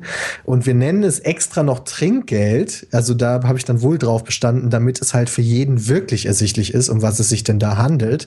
Denn man bekommt ja nichts, wenn man in den Streams was ähm, donatet. Sondern das ist einfach nur so eine Art, okay, Appreciation, ich finde das super, was ihr macht oder ähm, ich will euch mal was zurückgeben und so weiter und so fort. Ähm, deswegen finde ich das erstmal grundsätzlich so okay. Aber du hast ja ursprünglich darauf abgezielt, dass irgend, äh, viel, jemand viel zu Junges sagt, okay, ich gebe denen jetzt Geld, was ich gar nicht habe. So, erstmal sollte niemand einen PayPal-Account haben, der unter 18 ist, das ist verboten, aber das ist ja also auch wieder nur eine feige Ausrede. Ähm, aber was tatsächlich passiert ist, schon ein oder zweimal, ist, dass jemand ähm, den PayPal-Account wahrscheinlich von der Mutti oder dem Papi genommen hat und ähm, was gegeben hat. Das sind also meistens äh, billige 2-Euro-Beträge. 20.000 Euro, hier kauft euch ein schönes Auto, ne? nee, ähm, tatsächlich relativ geringe Beträge und die wurden dann zurückgebucht, denn äh, PayPal irgendwann haben die Eltern nochmal gesagt, was hast denn du da gemacht? So. Und äh, dann sind die zu PayPal gegangen und haben gesagt, ey, nee, so geht das aber nicht. Und ähm, dann haben die es zurückgebucht und das haben wir auch nie beanstandet. Also wir haben dann immer gesagt, okay, können wir nachvollziehen, nehmt das Geld zurück. Ist vollkommen okay. Ähm, deswegen, wenn jemand uns irgendwas gibt, was er uns nicht leisten kann, äh, dann kann er das gerne immer wieder zurückziehen. Und vor allen Dingen sagen wir auch jedes Mal in den Streams, dass die Leute das am, am spendet das am besten jemand anders, der es wirklich nötig hat. Diese Funktion ist ja wirklich nur für die, die, die, die das Gefühl haben, dass es denen besser geht, wenn sie das tun. Okay, aber also wir können kurz mal, festhalten, Moment, ganz kurzes Fahr Zwischenfazit, also Pizmeet zieht nicht Kindern das Geld aus der Tasche, sondern depressiven Menschen. also jetzt, jetzt muss ich auch mal einhaken. Also ja, okay. Äh, du, äh, also ganz ehrlich, also ich meine, letztlich bist du jetzt darauf zurückgekommen, dass du ausschließlich deswegen Spenden nimmst, weil es so viele Leute gibt, die dir gerne was spenden möchten. Und wenn ich, äh, das ist die, das ist die Antwort von jedem amerikanischen Fernsehprediger. Okay. Also, ähm, ernsthaft? Also, wie gesagt, du kannst mich auch gerne davon überzeugen, dass das, und ich, ich glaube ja nicht, dass du, äh, dass du uns hier irgendwie einen vom, vom Pferd erzählst. Ich bin nur gerade etwas baff, ob, okay, der, okay, äh, ob okay. der Erklärung. Lass mich da nochmal kurz ausholen. Also, ich hm? würde mich jetzt nicht hier hinstellen und sagen, dass das scheiße ist, wenn mir jemand Geld geben will, ja? Geld mhm. ist eine coole Sache. Aber ich kann mich hier hinstellen und definitiv sagen, dass ich das nicht erlaubt hätte, dass wir das einführen, wenn nicht so viele Leute darum gebeten hätten. Zirp, okay. Zirp. nee, ich finde die, ich, ich muss da vielleicht auch nochmal äh, kurz, also so, also, so spontan erinnert mich das halt wirklich an, deswegen sage ich jetzt irgendwie so, so äh, Fernsehprediger, weil ich da mal eine Doku gesehen habe, die genauso argumentiert haben. Okay. Ähm, äh, warum sie, wenn sie doch hier irgendwie von Gott äh, äh, vorhergesehen und so weiter, warum sie dann für ihre ganzen Heilveranstaltungen noch Geld nehmen. Ja, weil es die Leute ihnen doch so gerne geben wollen. Ähm, ich will euch jetzt natürlich nicht in diese gleiche Ecke stellen, daran erinnert es mich nur von der, von der. Aber was halt, was meine Argumentation hilft, ist halt, dass die Leute definitiv wissen, dass die dafür ja nichts bekommen. Es ist ja nicht, dass wir irgendein Produkt Stimmt. verkaufen, sondern es ist einfach nur, also jeder, der uns spendet, sollte wissen, und das sagen wir, also klar, das weiß jeder eigentlich, dass das einfach nur ist, um also die kriegen nichts dafür. Also der einzige Grund dafür muss sein, dass also wie Star Citizen. Ja, da gibt es ja wenigstens Ingame-Kram. Du kriegst ähm. immerhin den, den, den, den Fame, wenn du eingeblendet wirst. Ich habe es ja damals gleich gesagt, so ich, ich habe ich hatte das stimmt. nur so ein, so, so, ein was drunter geschrieben, damit mhm. du gleich weißt, dass es wirklich von mir ist. Ja. Hast recht. Äh, ich ich habe ja gesagt, eigentlich so, hey, das nächste Mal schreibe ich schön Werbung für den Podcast in den Kommentar. Aber warum, warum dann nicht zum Beispiel, nachdem du ja auch gesagt hast vorhin, ich muss da kurz drauf rumreiten, weil ich das ja, ganz spannend finde, ja, ähm, weil du ja auch gesagt hast, nee, komm, dann gibt's jemanden, der es nötiger hat als wir. Also wenn ihr es nicht mal nehme dich jetzt bei deiner Aussage, wenn ihr es nicht mal unbedingt nötig habt und du sagst, du hast es nur gemacht, damit die Leute was Gutes tun können, warum spendet ihr das nicht? Ich sage nicht, dass die das nur machen sollen, weil die Leute was Gutes machen sollen, sondern weil die das uns geben wollen. Wo wäre denn dann die Logik, das einfach weiter zu spenden? Natürlich, du hast recht, theoretisch könnten wir dann aus, von uns heraus sagen, hey, wir wollen das nicht haben, sondern spenden das weiter. Aber ich mhm. habe ja auch schon gesagt, äh, dass dann einfach ähm, quasi ähm, wegwerfen zu wollen, wäre ja auch nicht logisch. Also natürlich freut man sich, wenn jemand dazu mhm. bereit ist und das so sehr schätzt, was man macht, dass er einem dafür Geld geben will. Ähm, da bin ich dann auch nicht so krass, dass ich sage, nee, das gebe ich dann aber weiter an irgendeine allgemeinnützige Organisation, sondern freue ich mich natürlich auch das kann ich natürlich verstehen. Ich meine, ich komme ja auch aus einer äh, äh, Branche, die davon gelebt hat, dass einem Leute Geld dafür bezahlt haben, dass man, äh, äh dass man das Produkt konsumieren durfte. Ich finde es halt dann auch. nicht so drauf rumgeber, ne? Wir wollen die, vielleicht ja, auch Donations für den also, Podcast. Ich habe doch gar nicht sein, dass das mega scheinheilig ist, wie ich jetzt hier rüberkomme. Und das will ich äh, eventuell auch. In, also nee, nee, gar nicht. Gar nicht. Ich, ich, versuche es ja vor allen Dingen erstmal zu, erstmal zu verstehen. Also das, das Ding ist, ich würde, hätte auch nie was gesagt, wenn es da irgendwie so um 5 Euro, 10 Euro und so weiter, aber genau wie, wie André sagt, sind da ja manchmal irgendwie Beträge von 50, 100 und so weiter dabei, wo man sich dann wirklich, so wie André es auch vorher selber gesagt hat, wo man sich dann echt fragt, ist das jetzt vielleicht irgendwie ein, ein 18-Jähriger oder so, der, äh, eigentlich die 100 Euro nicht hätte oder sie echt viel dringender morgen für was anderes ausgeben müsste? Äh, was man da ja nicht weiß, weil es halt einfach eine völlig andere Zielgruppe als jetzt die 7,50 Euro bei einem Magazinkäufer zum Beispiel ist. Ja. Ja. Deswegen hat es mich also interessiert. Ich, ich, ich wollte dich jetzt hier nicht als äh, äh, der scheinheilige Pizmeat darstellen. Ich denke zumindest, dass die Leute, die bereit sind, uns so viel Geld äh, als Trinkgeld zu geben, dass, dass wir denen mehr Unterhaltung gebracht haben, als äh, jedes Computerspiel oder hm. so äh, kann. Und die kosten ja meistens mehr als 50 Euro. Ja, da hm. haben wir schon mal eine, in der Folge lange drüber gesprochen, dass das auch die Geschichte ist sozusagen. Ich würde tatsächlich noch mal äh, einwerfen, kann es auch sein, dass das aber Leute sind, die da in irgendeiner Form, wie du, du, du sagst ja, da schreiben euch Leute hier, ihr habt mir so geholfen und so, die da so ein bisschen emotional abhängig sind. Es gibt ja echt, also ich meine das gar nicht negativ, arme Schweine, die dann zu Hause sitzen und das ist, die haben dann ihre Internetfreunde, die gucken dann halt Pizmeet oder sonst irgendwen und das sind so die, die Menschen, zu denen sie aufschauen in der Ferne und die sind vielleicht irgendwie sozial auch so ein bisschen isoliert und so und dann schmeißen die da ihr Geld hin. Okay. Ich lasse die Frage einfach mal so offen. Ich würde, würde Was ist denn die Frage? Ist wenn du wüsstest, dass das aus dieser Quelle kommt, ist das gut oder schlecht? Weder noch in dem Sinne eigentlich. Also, was wäre denn die Alternative?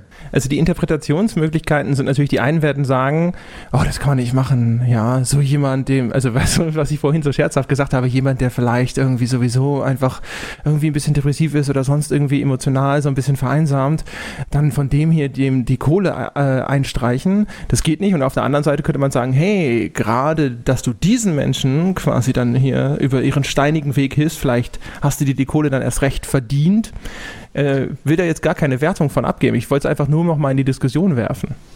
Es geht mir ja gar nicht darum, ob man das verdient hat oder nicht, aber wenn wir freuen uns natürlich darüber, wenn jemand im Stream uns Trinkgeld gibt, logischerweise. Und wenn so jemand uns dann Trinkgeld gibt, wir uns freuen und der sich dann mega freut, dass er uns glücklich machen konnte, obwohl wir ihn die ganze Zeit glücklich gemacht haben, ich sehe die Problematik da jetzt gerade nicht so heftig. Ich wollte gar keine Problematik aufmachen. Deswegen habe nee, ich, extra so ein bisschen erstmal neutral in den Raum ich, geworfen. Ich finde es ich aber, wenn ich, wenn ich kurz einhake, äh, finde es aber auch schwierig, bei gerade wenn, wenn wir jetzt bei diesen, wie du jetzt, du hast sie arme Schweine genannt. Ich kenne das zum Beispiel aus eigener Erfahrung, das geht so in ein bisschen andere Richtung, aber es ist auch so eine, dass man da eigentlich ziemlich machtlos ist. Ähm, ich habe vor etlichen Jahren damals bei Infogrames, das meinst du ja bei der Hotline gearbeitet, noch neben der Schule. Und wir hatten, da gab es einen, ähm, da gab es einen Anrufer, der hat irgendwie zwei oder dreimal die Woche angerufen. Es war ein älterer Herr, der hatte keine Spiele, der hatte auch kein Problem mit dem Spielen. Der hat nur irgendwann rausgefunden, wenn man da anruft für damals irgendwie eine Mark 86 die Minute, hast du immer jemanden dran, mit dem du reden kannst. Der hatte halt sonst niemanden. Und jetzt sitzt du halt auch, da redest du mit dem Typen und weißt ganz genau, okay, rede ich jetzt eine Dreiviertelstunde mit dem und der ist danach irgendwie äh, 70 äh, Mark los, die es damals waren oder so. Ähm, oder rede ich nicht mit dem, dann hat er halt mit gar keinem mehr, mit dem er reden kann. Und dann stehst ja. du halt auch da. Natürlich enablest du ein Verhalten, das du nicht enablen solltest, aber andererseits, es ist halt nicht so eine ganz klare Schwarz- und Weiß-Geschichte. Das ist halt schwierig. Aber na, das, ist, das ist wirklich schwierig. Die Frage ist halt wirklich so, okay, wenn, wenn du da jetzt nicht drauf eingehst, dann sitzt er halt da noch deprimiert. Also dann ist er ja noch unzufriedener als vorher. Das ist ja auch blöd. Also beide, beide, beide Möglichkeiten sind ja eigentlich in dem Fall dann nicht so optimal, sag ich jetzt mal. genau. ich äh, lasst mich noch mal, damit wir rausgehen. Wir können ja mal mit einem fluffigeren Thema rausgehen, ne? Nicht, dass wir hier so mit, die, mit so einem Kreuzverhörer enden. ähm, Nein, hör mal, ganz ehrlich, ähm, als ähm, keine Ahnung, als bevor wir angefangen haben, solche Trinkgelder anzunehmen, ne, da ist ja schon anderthalb, zwei Jahre lang lief das ja schon so. Ich habe das mega kritisch beugt. Ich hatte genau die gleichen, ähm, ich will nicht Vorurteile sagen, aber die ganzen kritischen also wie ihr das seht, also ich habe das, ich, ich sehe das, ich habe heute so ein schlechtes Gewissen immer noch, obwohl ich es mir immer versuche zu rationalisieren, wenn jemand einen höheren Betrag spendet. Also man sieht mir das auch an in den, in den Streams, dass das immer noch so ein komisches Gefühl ist eigentlich. Und das, das heißt ja, dass irgendwas da in mir schon sagt, so hundertprozentig korrekt kann das ja auch wieder nicht sein. Also ist es jetzt nicht so, als wenn ich da nicht mit hadern würde. Ist ja gelogen, du hast gelacht, gelacht bei meinen 2 Euro. Ja, ja, ja bei deinen 2 Euro weiß ich ja. Als, als Chefredakteur im Videobereich von der GameStar weiß ich ja, dass das maximal irgendwie 0,00005 Prozent sind. nee, nee, nee, nee, nee, pass, pass mal auf, ich kenne mich da aus. Also, das ist, äh, da, also da, da, bleibt jetzt nach Miete nicht mehr viel übrig, wenn er dir die 2 Euro. Also, gibt er sonst für Lebensmittel aus? Der Jochen muss mir das Bier schicken in Zukunft, wenn hier das Schweizbier alle ist. Ja, ja, ja, ich sag's dir hier. Was ist denn mit Fans? Erzähl doch mal eine geile Anekdote. Du hast doch bestimmt eine crazy Fan-Anekdote. Oh, na, was heißt crazy? Aber das erste Mal, das war glaube ich 2000, äh, entweder war es 2011 oder 2012. Wir haben 2011 gestartet, es könnte also 2011 sein. Als wir auf der Gamescom waren, war das eine im Vergleich zu heute noch ganz entspannte Messe für uns, dass wir, wir hatten sogar Pete's Meat Shirts an und konnten uns ganz entspannt über die Messe bewegen und konnten so rumlaufen und halt äh, Impressionen filmen und einfach Spaß haben und so weiter und so fort. Und äh, vor dem, vor dem Borderlands stand, ich weiß nicht mehr, ob es Borderlands 1 oder Borderlands 2 war, haben wir gewartet, dass wir reingelassen wurden, um äh, da ein bisschen was zu filmen. Und dann kam ein ähm, junges Mädchen auf uns zu und hat halt gesagt, seid ihr, seid ihr Pete's Meat? Und wir so, yo. Wir haben Shirts ich, an, Mann. Darf ich euch umarmen? Wir so, ja. Natürlich, warum nicht? So, natürlich darf sie uns umarmen. Und so, die hat so heftig gezittert. Das war eine wahnsinnige Erfahrung, die ich niemals in meinem Leben vergessen werde. Dass man halt weißt aus meiner Perspektive war das vor allen Dingen damals noch so, okay, wir treffen uns sowieso jeden Abend zum Zocken und ich nehme das einfach auf und lade das hoch. Und dann kommt jemand auf dich zu, der äh, so fertig mit der Welt ist, dass er dich treffen kann. Das, das habe ich bis heute noch nicht richtig verarbeitet. Das ist schon, das ist wirklich verrückt einfach nur, weil ich es selber nicht nachvollziehen kann, wahrscheinlich auch.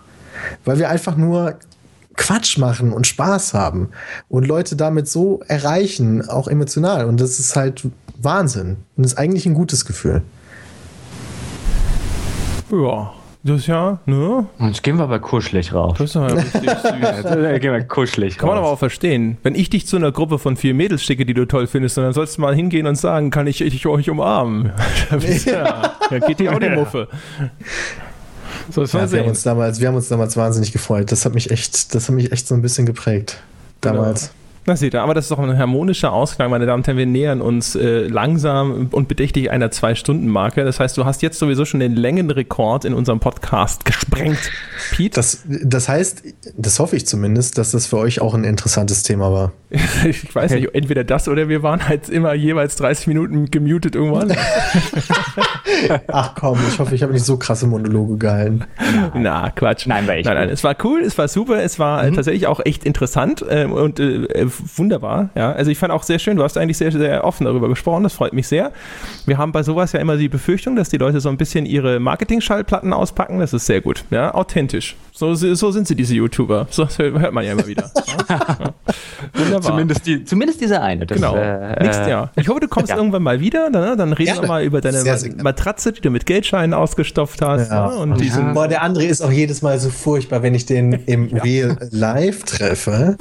Dann ist das jedes Mal so, dass der Mal. mich fertig macht. So, als wenn ich jetzt der Scheich aus Abu Dhabi wäre, ja. Apropos Scheich, wenn der gerade zuhört. Ich wollte gerade sagen, da haben wir doch den Scheich jetzt in der Leitung. Ja, das ist schön. Ich habe es mir tatsächlich zur Lebensaufgabe gemacht, Pete jedes Mal, wenn ich ihn treffe, zu behandeln, als wäre er so ein, äh, eine Mischung aus Mafia, Pate und Rockstar. Das ist wundervoll.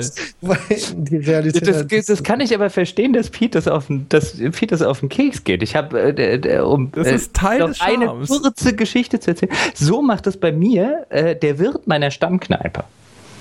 okay. Der jedes Mal so agiert, ja, von wegen, äh, äh, wo dann immer solche Sachen kommen, ah ja, komm, was weiß ich, wenn es darum geht, irgendwie trinkt man noch eine Runde und so, ja, der kann sich das schon leisten, der ist ja eh gestopft.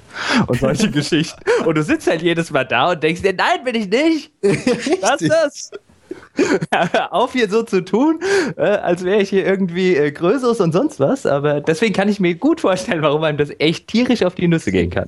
Ach nein, ich find's ja witzig. Es ist ich weiß ja, wie André das meint. Nur um dich zu erden, Pete, damit du mir Mhm. nicht abhebst, damit du noch weißt, wo du herkommst. Das, das finde ich schön. Danke. Du du leistest mir eigentlich ein, also wirklich was Positives. Ja, es ist ein Das find ich Service, ne? Ja. Sollst gefälligst wieder runter auf sein finanzielles Level, da wären wir wieder. Boah, nee. Ich bin dein Anker. Komm, bevor es jetzt zum Grönemeyer-Song wird. Ganz genau. Ja, meine Damen und Herren, wenn Ihnen diese Folge gefallen hat, äh, dann wissen Sie, was Sie zu tun haben. iTunes wartet, 5-Sterne-Bewertung und so weiter und so fort. Lassen Sie ein paar Zeilen dort. Wir freuen uns insbesondere über nette Worte. Davon leben wir ja zurzeit noch. Wenn Sie mal zum Vergleich hören wollen, wie ein erheblich schlechterer, aber leider bedeutend erfolgreicherer Podcast klingt, dann können Sie sich den Petecast anhören. Ja. Und ansonsten hören wir uns nächste Woche wieder. Vielen Dank nochmal, Peter, fürs Vorbeischauen. Das war's Sehr für dieses Mal. Tschüss. tschüss. Tschüss. Ciao. Ciao. Ciao. Ciao. Ciao. Ciao. Ciao. Ciao. Ciao. Ciao. Ciao. Ciao.